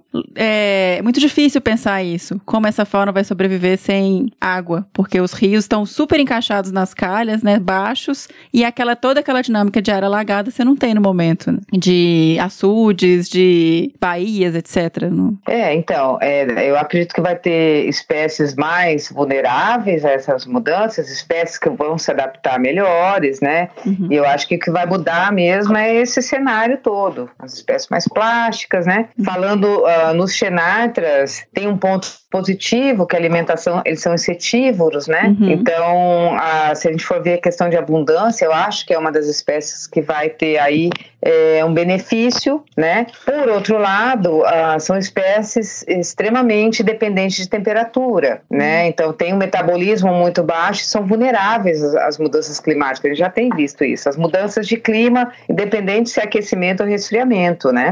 A história evolutiva do Xenartes conta isso. Então uhum. eu acho que é, eles vão sofrer muito com essas mudanças mesmo com, de temperatura, é, principalmente no Pantanal, né? Mas uh, uh, os biomas como todo, né? Eles estão queimando, então a gente está vendo essa mudança assim. É, a questão do Pantanal, eu vejo que realmente eu acho que tem que ter aí um trabalho em conjunto com os pesquisadores, a trazer uma seriedade para o problema, né? O problema é muito maior do que muita gente está vendo, sabe? Uhum. É, então eu acho que tem que realmente a gente buscar entender a causa desses assoreamentos, né? Buscar entender aí, uh, ver as medidas que a gente tem que tomar para trabalhar nesse bioma. Vocês já soltaram algum, Flávia? Quantos bichos que vocês estão hoje? Então, hoje, na área de reintrodução, né, na água pé, nós estamos com oito filhotes Filhotes, eu digo aí até um ano, porque uhum. a, a, gente trabalha junto hoje com o pessoal de Iberá, da Argentina, né? Uhum. Que tem um projeto há muito tempo, na qual a gente também é parceira desde 2006. E, e o protocolo é reintroduzir com 20 quilos, em média, um ano. Tá. Então a gente já tem um animal que já foi reintroduzido, o tupã, que a gente já está monitorando, e dois animais que vão ser reintroduzidos agora em outubro, no dia 20. Então, um, desse um ano para cá, são três animais, né? Uhum. Isso eu estou trazendo, Mira, para ver a complexidade de um projeto de introdução, né? Sim. Uma coisa é você soltar um animal, né? Outra coisa é você fazer um trabalho de reintrodução com esse animal. Então, as análises prévias, né? A, a análise genética, de adaptação, de saúde, Sim. são a, populações fragilizadas já, né? A gente tem visto aí, inclusive na área que a gente trabalha que não queimou, é, animais com sistema imune bem fragilizado, né? Então isso tudo a gente tem que levar em consideração uma vez que a gente vai é, reintroduzir, soltar, né, um animal em outra área. E a questão do monitoramento pós-introdução, né? Soltar uma coisa, esse animal se adaptou, ele está reproduzindo, ele está, né? Se ele tá, o animal está seguindo realmente a, a, essa linha evolutiva aí que ele tem que seguir, né? E Flávio, eu fico pensando assim, eu até perguntei isso pro Valfrido. É, quem tá imerso aí nesse cenário, trabalhando com esses bichos. Muitas vezes até o pessoal que estava contando, os bichos correndo risco, né, de ainda pisar ali no, num fogo de chão. Então, assim, é um cenário que eu fico pensando que para quem está na área é desafiador também em termos emocionais, né? Porque imagina, igual você que trabalha 10 anos no lugar, acompanha uma população e de repente vê toda essa tragédia em volta, por mais que a gente seja cientista e tenha foco e colete dados e tenha uma, essa questão mais pragmática, deve ser muito difícil lidar com isso. Então, assim, eu fico fazendo essa reflexão para pensar nesses desafios e parabenizar quem está ainda firme e forte, persistindo para tentar fazer diferença nesses ambientes. É, realmente, Miriam, eu vou ser honesta que para mim muitas vezes é difícil levantar da cama para conseguir trabalhar, sabe? Aí eu realmente penso nos bichos que estão lá, né, a, o que a gente pode ainda fazer da melhor forma. Eu falo dos xenatos, eu sou suspeita para falar, mas são espécies que estão aqui há 65 milhões de anos, né? E eu tenho certeza que eles vão passar por essa. Uhum. Agora, é, é, muito difícil estar tá realmente trabalhando muito tempo num bioma e ver o descaso né, do que está acontecendo com ele. É, e isso não está só ligado à questão de mudanças climáticas, do que a gente isso, isso tudo é ação nossa. Né? Uhum. 95% dessas queimadas é causa humana, ou criminosa ou acidental, mas somos nós que atiramos fogo. Né? É, assoreamento é causado por nós, né? Uhum. É, então, assim, eu acho que está na hora realmente de rever, já passou da hora, né? De rever aí essa situação, ver aí aonde a gente está errando, né? Nas urnas é certeza, não quero só entrar em política aqui, uhum. mas realmente da forma que tá, não dá. Não. Acho que está na hora de rever, né, Miriam, isso tudo, pensar realmente no que a gente está querendo e ter aí a, o discurso e as ações uh, associadas, né? Porque uhum. uh, realmente, da forma que tá, não dá.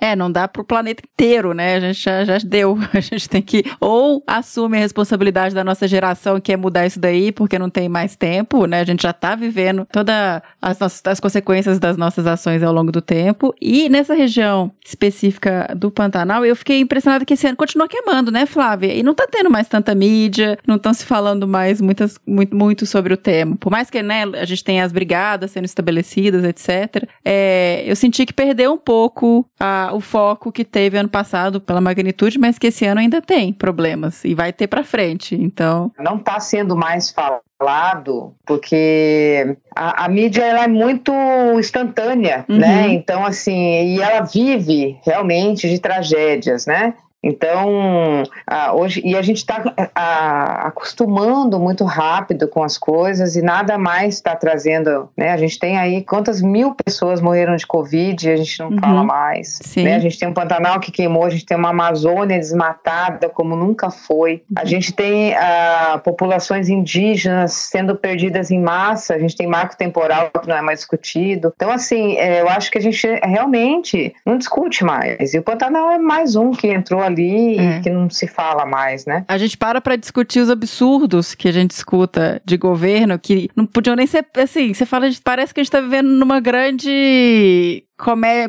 comédia trágica, né? Assim, porque. E aí isso vira pauta, vira mídia e país inteiro, em todos os cenários, né? Não só ambiental, eu acho que a. o retrocesso é, é, imensurável no momento, é um negócio absurdo, mas social, então, assim, é, a gente tá num nível que já passou o absurdo. E aí essas falas ficam ganhando pauta e pauta, e enquanto isso vai aprovando coisas e vai passando um monte de coisa, e a gente vai só vendo desmantelamento total do nosso país, né? Então. Exato. Inclusive com corte agora de verba da ciência, né? 90%. Então, isso né? tudo, é, isso tudo que a gente está fazendo é ciência. E a gente só consegue resolver problemas com ciência, Sim. inclusive político. Se a gente for ver hoje o pré-sal, o que foi feito para extrair petróleo foi ciência, o que foi feito para diminuir a queimada do Pantanal foi ciência, o que foi feito para ter melhor alimentação é ciência. Então, tudo é ciência, né? E com esse corte, aí sim a situação só piora. Por isso que eu acho que ano que vem é um ano muito importante de eleição Uhum. e que se a gente quer melhorar o meio ambiente, não é só levando comida para o bicho do Pantanal. Isso aí Sim. é, um, é uma medida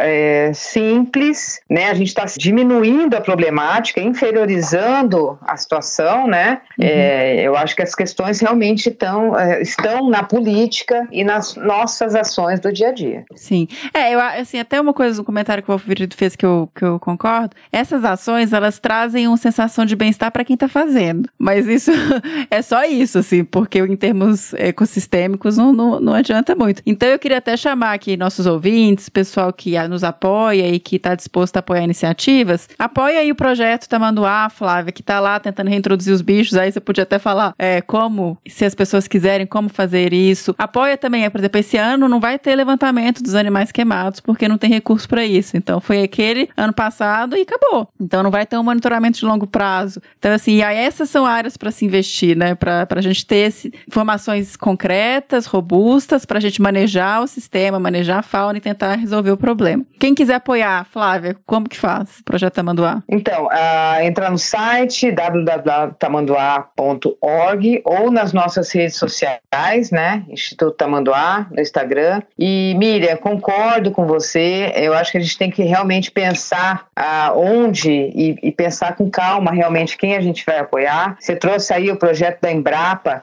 Sem levantamento, a gente não consegue mensurar a problemática, tá? Então, a Embrapa, junto com, com o Senap, levantou esses dados extremamente importantes, né? De quanto a gente perdeu e o que a gente perdeu, né? Então, projetos como esse são de suma importância. Tá? Apoie. Esse, tipo de pesquisa tem que continuar. Claro, o Instituto também. Apoie o Instituto para a gente poder reintroduzir né, esses tamanduás. Lembrando que essas espécies são exclusivas da América Latina, né? Então, ah, extremamente importante, conta uma história evolutiva muito importante. E é isso. Eu agradeço, Mirinha, pelo espaço e espero que o ano que vem a gente possa estar aqui de novo falando do Pantanal com um cenário mais otimista, né? Sim, também tô nessa torcida aí, Flávia. Muito obrigada, viu, por mais uma vez estar aqui conosco contando um pouquinho do que você tem vivido aí no Pantanal. Obrigada, obrigada, obrigada. E quero ah, agradecer as pessoas que estão junto,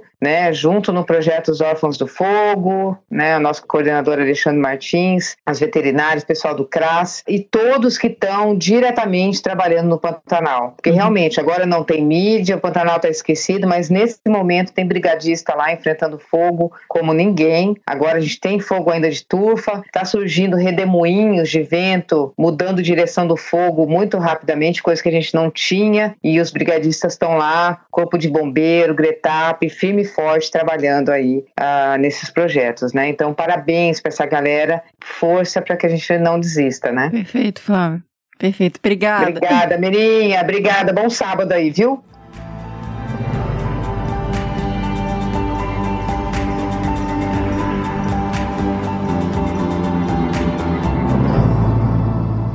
Bom, pessoal, e como eu mencionei inicialmente, né, na abertura com o Fernando, a gente quis trazer um pouquinho do contexto dos moradores locais, dos ribeirinhos, dos pescadores artesanais, de como está sendo para eles lidar com as queimadas, lidar com a seca, né, e quais são as perspectivas para essas pessoas que estão vivendo ali dentro e que dependem de verdade dos recursos do Pantanal. Por isso eu conversei com Rafael Chiaravalotti, que é pesquisador do IP, pesquisador da ECO e hoje pesquisador associado do Centro de Environmental Policy do Imperial College de Londres. Bora escutar o Rafa também agora.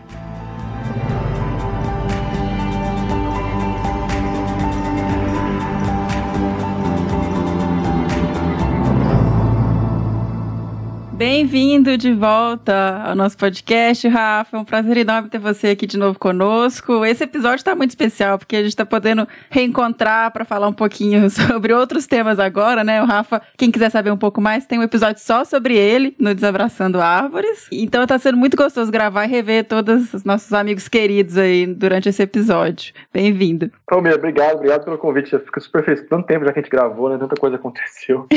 é fico super feliz de poder falar um pouco sobre o Pantanal responder algumas questões e, de novo, estava conversando agora antes de começar, Parabéns pelo podcast, estou feliz de ver que as coisas estão crescendo, estão continuando e todo mundo que puder ajudar, eu, eu aconselho que é uma super experiência. Obrigadão, Rafa. Uh, Rafa, eu gravei já com o Valfrido e a gente conversou muito sobre o artigo, sobre os dados, né, dos animais queimados, os, os números estratosféricos, assim, bem chocantes. E o Valfrido mencionou que já existem agora algumas iniciativas que estão ajudando a minimizar um pouco, mitigar o impacto dos incêndios no Pantanal, que são as brigadas, né? E você está ah. envolvido nesse, nessas iniciativas. Eu queria que você falasse um pouquinho disso pra gente. É, a gente estava brincando com uma coisa que eu tenho mais na vida é crachá. e uma das coisas que eu faço, eu sou diretor científico da ECOA. É, além de trabalhar para o IP, enfim, e para o Imperial College hoje em dia. Mas na ECOA, um dos grandes programas da ECOA é relacionado às brigadas comunitárias. Então, parte do seguinte princípio: quem está no dia a dia da, do Pantanal são as comunidades que estão ali perto da coisa acontecendo. E quando a coisa começa a pegar fogo, é, às vezes não dá tempo de sair um helicóptero com água de Campo Grande ou de Corumbá para poder apagar. Então, a gente tem que ter é, brigadas que estão ali no meio do Pantanal, de pessoas que estão morando ali no meio do Pantanal. E a gente acha que, além de ajudar a proteger o Pantanal, eles também se protegem, porque às vezes tem um perigo muito grande de pegar fogo nas casas e tal. Então, Sim. ter um conhecimento técnico de como é que eles podem fazer isso e não se colocar em risco é super importante, tanto para as pessoas como para a questão de apagar os fogos. Né? Às vezes não tem como, mas é importante para poder tirar o fogo perto das casas, né, ter um, um controle, né, saber olhar o vento. Então, esse tipo de, de técnica é tão importante tanto para as pessoas, tanto para tentar apagar o fogo, quanto para elas se colocarem em risco em momentos que eles têm que fazer alguma coisa. Sim, e, e são várias, né, Rafa? Assim, elas estão bem distribuídas para conseguir atender? São, são. Eu não me lembro quantas são, como eu falei, o André vai ter os números mais exatos, mas são mais de 50 brigadas que foram treinadas ao Uau. longo do Rio Paraguai. A gente tem brigadas ao longo do Rio Paraguai toda, é, e tem brigadas de diversas escalas. Então, tem algumas brigadas que a gente tem uma máquina de puxar água para jogar na, no incêndio. Outras brigadas são apenas é, ferramentas que podem apagar o fogo. Então, dependendo da estrutura local que tem em cada comunidade, dependendo do, da, do perigo que tem de pegar fogo, cada brigada tem as suas características. Mas já foram feitos mais de 50 cursos né, com comunidades. E o Pantanal tem essa característica, ele não tem comunidades, é, vilas, né, como tem na Amazônia. São, são grupos familiares espalhados pelo Pantanal todo. Então, por isso que às vezes a gente tem que reunir um grupo, faz um curso, reunir outro grupo, faz outro curso. Então, tem que fazendo isso. E que e também é um lado positivo, né? Como eles estão espalhados, fica mais fácil de combater combater o fogo que acontece. Perfeito. E eu queria aproveitar seu conhecimento aí sobre as comunidades ribeirinhas, sobre pesca, né, no Pantanal, para perguntar para você, porque quando eu conversei com o Valfrido, uma coisa que ele mencionou bastante, trouxe, foi a questão dos impactos todos que estão acontecendo é, no Pantanal e que não são só locais, né? Você tem questão de desmatamento da Amazônia, mudança climática, é, destruição ali das cabeceiras dos rios no Cerrado. Então você tem uma série de efeitos em conjunto que fazem com que aconteça esse tipo de evento dos incêndios. E além disso, essa previsão grave que a gente tem aí de, de seca prolongada nos próximos anos no Pantanal. Eu queria saber se as comunidades ribeirinhas já estão é, sofrendo esse tipo de impacto ou se eles, é, se isso ainda não é uma coisa que está acontecendo, mas que, que é possível de afetá-los, né, no futuro e como eles conseguem ser resilientes a isso. É, é não, é super interessante, né, entender é, é, não sei se é interessante. É interessante, mas não é, não, não é uma coisa bonita de entender, né? Mas é interessante como é que as pessoas se adaptam a, a, essas dinâmicas do Pantanal. Primeiro ponto, que é, um, é uma questão direta, uma questão direta, o tamanho da cheia afeta a quantidade de peixe que tem no sistema. Então, isso é um pacto direto. Quanto menor a cheia, menos peixe tem no sistema e, portanto, mais difícil vai ficar para as pessoas pescarem é, e mais difícil vai ficar para as pessoas sobreviverem. A gente fez um, um levantamento de segurança alimentar no Pantanal há um, um ano e meio atrás, dois anos, é, antes da pandemia, né? Uhum. É, então, 2018, eu acho que foi. E a gente fez um levantamento todo à beira do Paraguai, mais de 60, 60 famílias, que tem uma grande insegurança alimentar. As pessoas, às vezes, passam um dia sem comer. Nossa. Coisa que a gente não imaginava, porque Pantanal tá ali, né? Pega um peixe fácil, uma piranha que seja, mas às vezes é, o rio não, não tá para peixe, literalmente. Caramba. É, então os caras ficavam três, quatro dias sem comer. E eu acredito que agora, e aquilo era um período de cheia ainda, né? Não era um período tão seco. Então agora com a seca maior, com os incêndios, isso provavelmente vai ter um impacto violento na, na segurança alimentar das pessoas. Então, por isso que até também nas campanhas da ECO foi tentar levar alimentos para as pessoas, tentar fazer alguma coisa que garantia a, segurança alimentar das pessoas, né, que é super importante é, e que é, é grave. Né? Eu lembro quando eu morei na, nas comunidades, tem época que a gente ficava sem comer, comia é, piju, que é farinha amassada com água de rio e fritada. Então, é, é gravíssimo. Esse é o primeiro ponto, né, em relação à quantidade de peixe e quanto que eles comem, né, um ponto mais direto. É, um, um, segundo ponto é que conforme o Pantanal fica, o rio fica mais na calha, ele para de encher as, as baías, para de encher, a dinâmica do Pantanal, ela muda, as dinâmicas ecológicas do Pantanal, ela acaba mudando. Então ela fica incrivelmente mais previsível.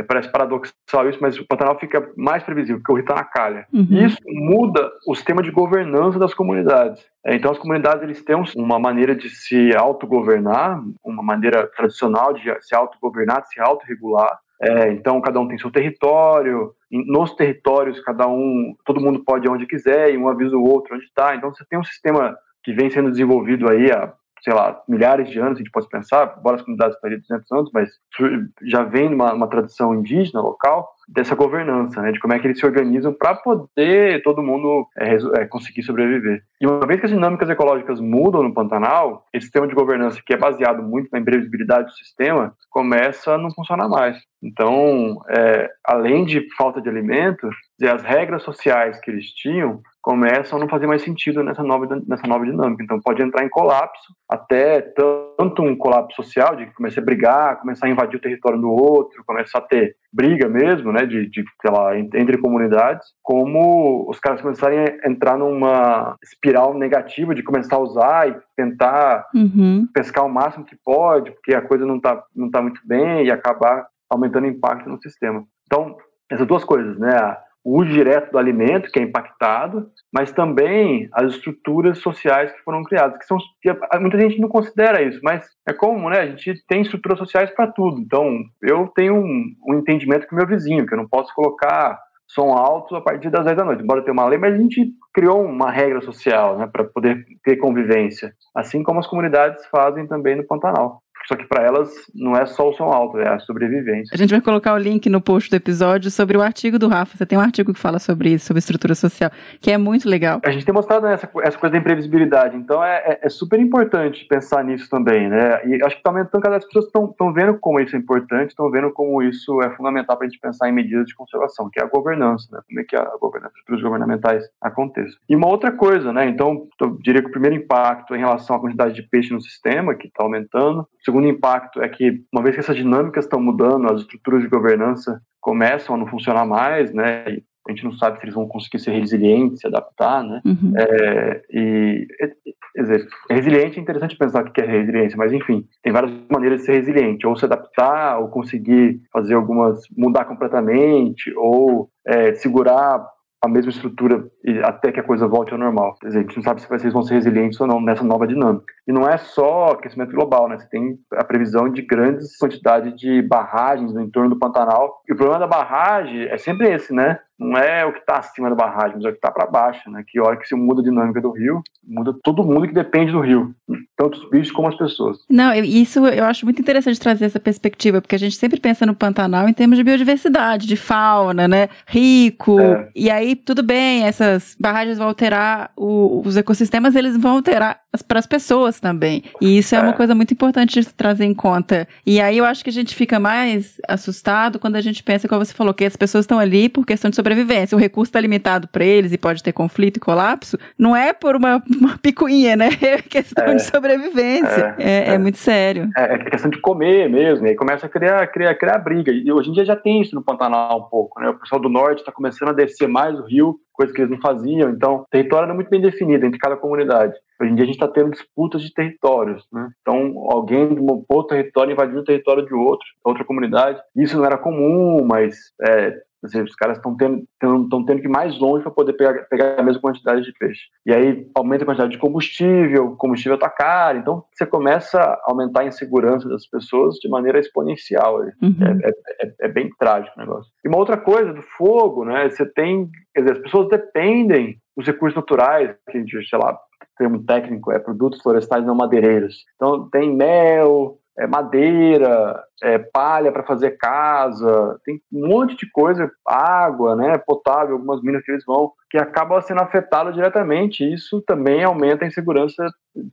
de, de, da vida dos caras. Uhum. Então é, é, é, um outro impacto grande. Aí. É, e eu fico pensando assim, eu não sei se isso é um impacto que foi mensurado, se teve um efeito direto, mas até a qualidade mesmo de ar, né, durante são meses de fumaça, que, é essas horrível, crianças, todo mundo respirando isso, né? É horrível, cara, é horrível. É, e isso estão ali na boca do negócio, né? Então é uma. É, pessoal, pelo menos contando, acho que nunca ninguém mensurou isso, como você falou, mas uhum. a experiência deles que passa pra gente é, é sufocante, né? Uma coisa que você não consegue respirar, aquela fuligem, é bem, bem, bem ruim, assim. É uma, nossa, é, é, triste pensar, né, que você tá no meio de um paraíso ao mesmo tempo que o negócio de um inferno. Né? É, exatamente, durante uma época. É. E Rafa, você trabalha tentando entender o funcionamento, né, a dinâmica claro. dessas comunidades, é, mas tem projetos juntos de, de suporte, algum tipo de apoio, respeitando a cultura deles, etc. Tem vários projetos que a gente tenta trabalhar. Então, pensando em resiliência das comunidades, uhum. uma maneira como é que eles podem ser resilientes é tendo flexibilidade de território. Uhum. Isso é uma coisa importante importante para o Pantanal. Então, até você pega, por exemplo, o servo do Pantanal. O Alfredo vai falar bem de servo do Pantanal aí, que eles estão muito. Eles se movimentam no Pantanal ao longo do, da cheia, né? Você pega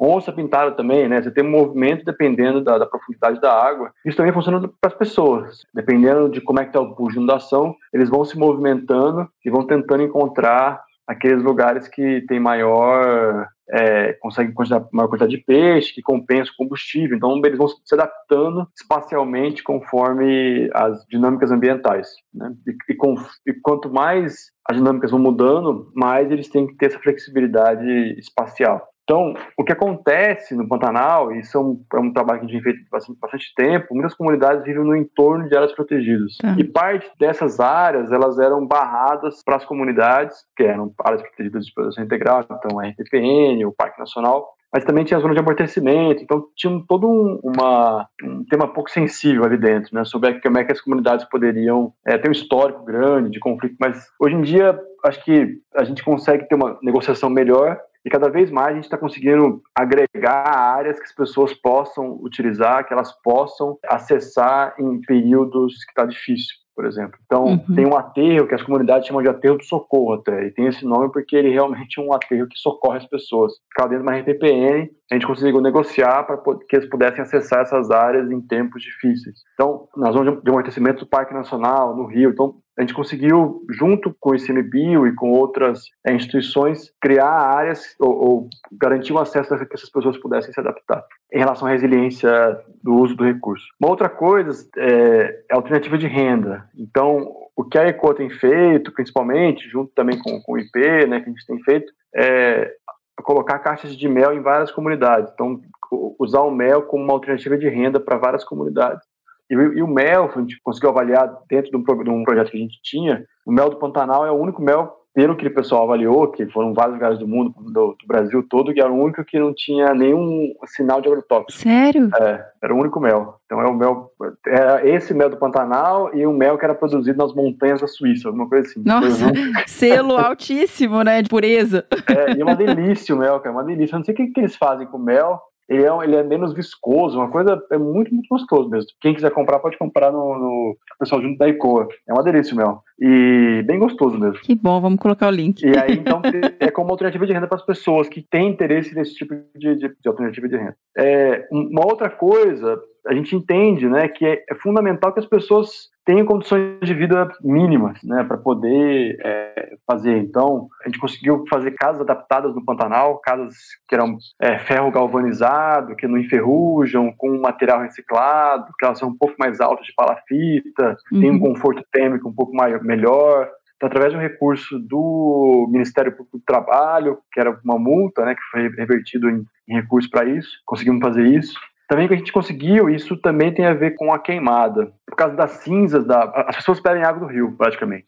O tempo todo, às vezes, quando tem dequada, que é quando quando está enchendo, o Pantanal começa a encher muito rápido, a água cobre grande parte das macrófagas aquáticas, da planta, planta aquática, depois começam a apodrecer, aí aumenta a temperatura da água, sai o oxigênio da água, você tem uma mortandade de milhares e milhares de peixes, e a água fica podre, né? Uhum. Isso é tequada. Isso é um fenômeno que acontece bastante no Pantanal, sempre aconteceu, dependendo da quantidade de, de plantas aquáticas e da cheia, ela vai acontecendo mais ou menos frequência. Mas, então, a, a, água fica podre durante um período de tempo e as cinzas, elas também deixam a água ruim, né? Porque uhum. com cinza não é legal.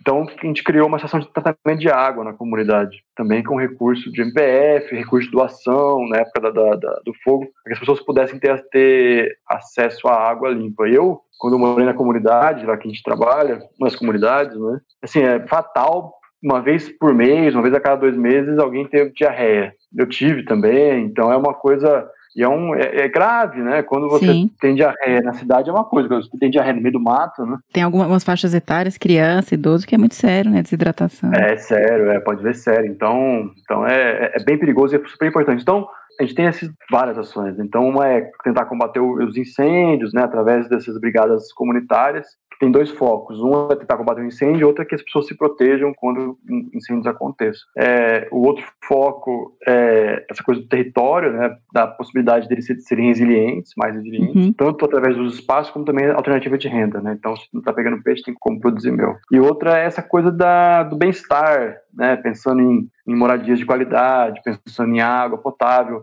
A gente também instalou duas comunidades ao longo do Rio Paraguai, e agora a Enersul tá, tem uma, uma campanha de painel solar. Então a gente instalou uma, uma seção de painel solar na Barra São Lourenço, que é uma das comunidades, também uma, em algumas casas em outra comunidade, que é São Francisco, Paraguai e Mirim. Mas agora a própria companhia de energia está é, continuando o projeto e instalando em mais casas ao longo do Paraguai, uhum. para que eles tenham acesso a, a um ventilador ou um, um, pico de luz, alguma coisa nesse sentido. Na comunidade a gente instalou um freezer. É isso que eu ia falar, então, porque não tem freezer, né? Não tem geladeira. É, não. Não tem. Tinha na escola, né? Então a gente instalou uma, um freezer, que é um, é um outro problema, tem tanto problema que não dá para falar todos, né? Muitos problemas graves. Isso é um problema de pesca, qualquer tipo de pesca, pesca marinha, pesca é, continental é, de subsistência ou é, de pequena escala é que os peixes estragam muito rápido. Sim. Então, de 30% a 40% do pescado ele é perdido. É, e você pensa numa época agora que chega a temperaturas de 40 graus. É, é. Como que mantém é isso? Com o painel solar a gente conseguiu ter um freezer agora na comunidade, porque eles possam congelar o peixe. Perfeito. Que bom, que legal. Parabéns, Rafa. Não, não, eu, eu faço parte de uma equipe aí. Eu, faço, eu sou o que menos faz coisa.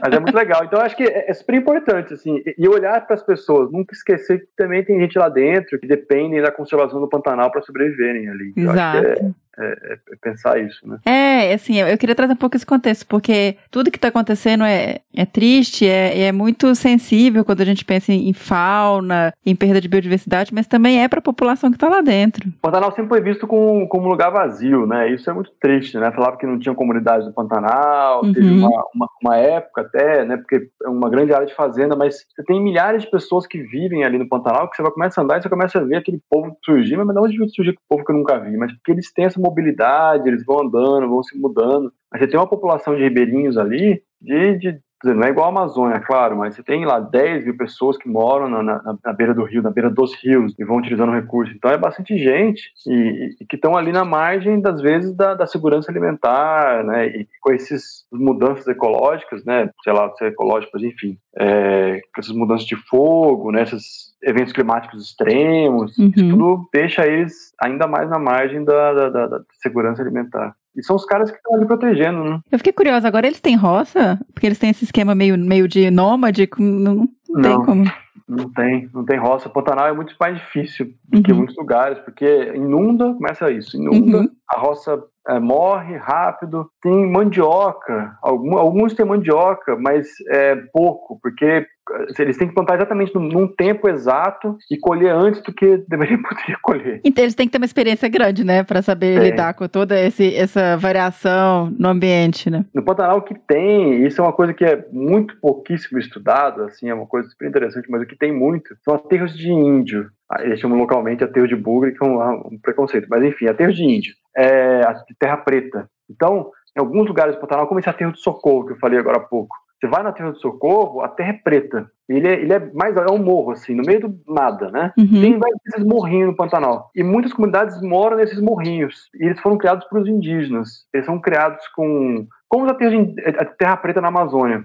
Mas eles também têm no Pantanal, em muitos lugares, eles são pequenos, menores, não são grandes, pela própria dinâmica da cheia do Pantanal. Mas eles ocorrem em grande quantidade. Muitas comunidades moram nesses aterros de, de índio, que foram produzidos tanto pelos indígenas como por eles mesmos. Ah, perfeito. Nossa, é tanta coisa interessante, hein, Rafa, pra É, trazer. não. A gente vai colocar o link dos artigos que são fantásticos, inclusive tem um mais poético, assim, né, que é bem legal.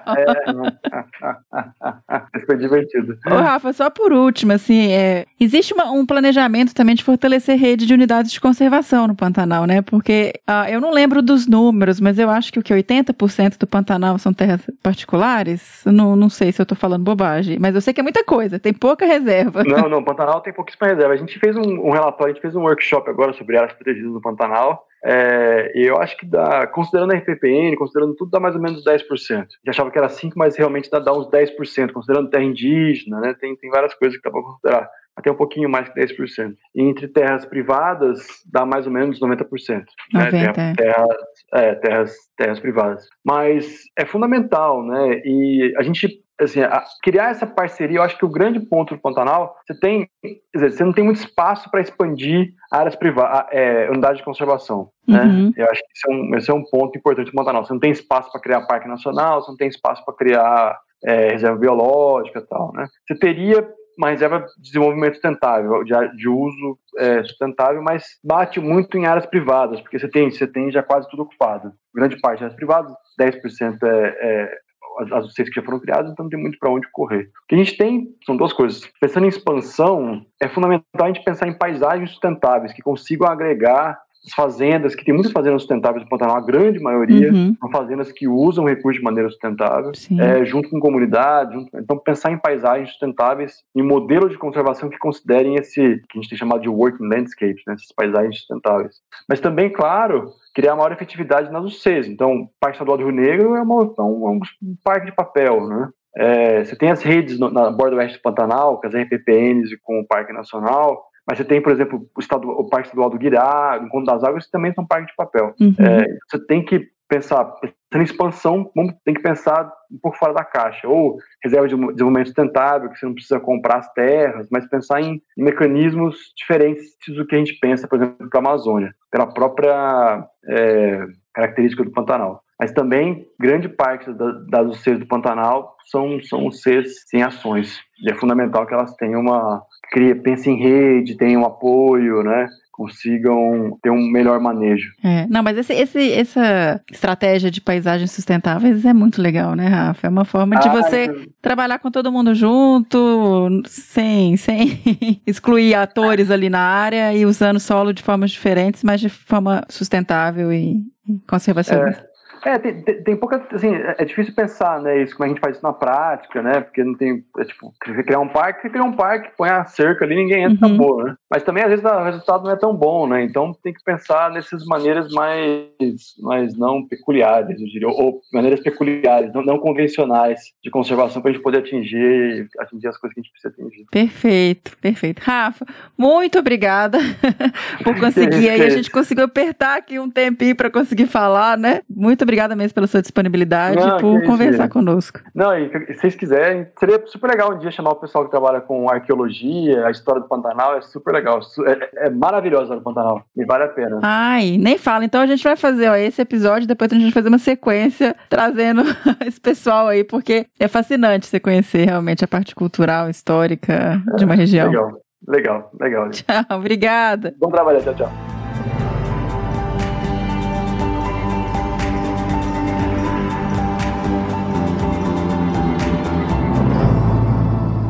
E por último, pessoal, nós quisemos trazer também um pouquinho da fala do Coronel Ângelo Rabelo, presidente do Instituto Homem Pantaneiro, sobre as brigadas do Pantanal, como estão sendo formadas, né? É um programa colaborativo com várias instituições envolvidas e que tem uma importância enorme no combate aos incêndios que continuam esse ano e provavelmente vão continuar aí nos próximos, ainda mais com esse contexto e essa previsão de uma seca prolongada no Pantanal. E é, eu queria também pedir desculpa porque o áudio não tá muito bom, assim, é, o coronel Ângelo Rabelo estava lá no, no, enfrentamento lá da situação e ele enviou um áudio de WhatsApp, então tem um pouco de barulho de carro no fundo, mas a gente não queria deixar de colocar porque é realmente uma informação importante que a gente achou que precisava entrar nesse episódio também. Então vamos escutar um pouquinho o que o coronel Ângelo trouxe pra gente de informação sobre as brigadas.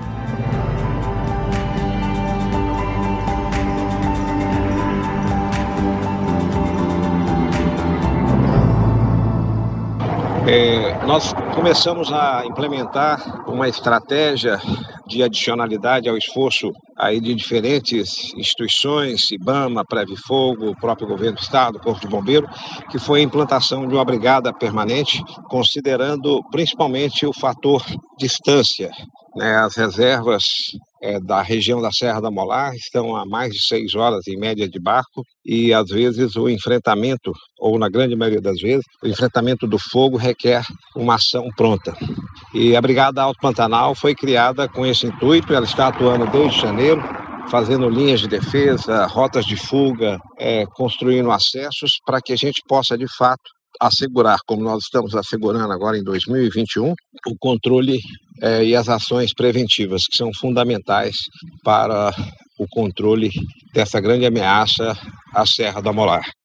Nós temos trabalhado de maneira integrada com o IBAMA, Preve Fogo, com o Instituto Chico Mendes, os corpos de bombeiro, onde, unindo esforços, principalmente Pantanal, que são regiões muito grandes, estão sendo determinantes para evitar situações como essa e que mesmo assim nós já tivemos aí pelo menos um milhão de hectares queimados em Mato Grosso do Sul, mas nesse mesmo período esse número era o dobro o ano passado. E a grande diferença também esse ano está sendo o, as brigadas voluntárias também, que foram criadas numa ação forte da SOS Pantanal, que estão trabalhando e mobilizando, principalmente nas situações emergenciais, permitindo que as estruturas de governo possam estar presentes.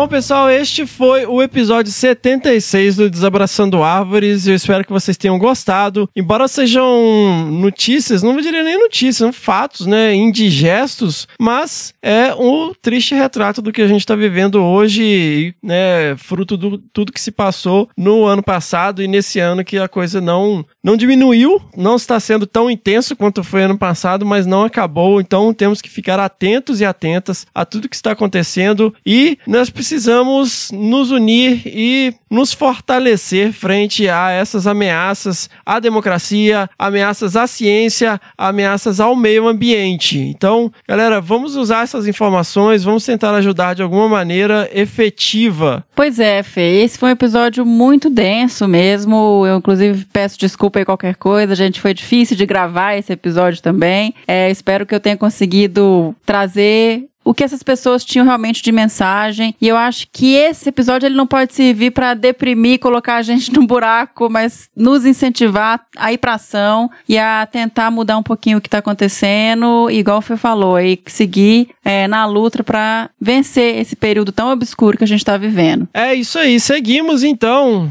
com o nosso lema cada vez mais, mais pertinente, né? A ti é necessário que sejas a tua própria onça, ou seja, vamos fazer a nossa parte. Necesse tibi est, panteram tuam ipsam estis.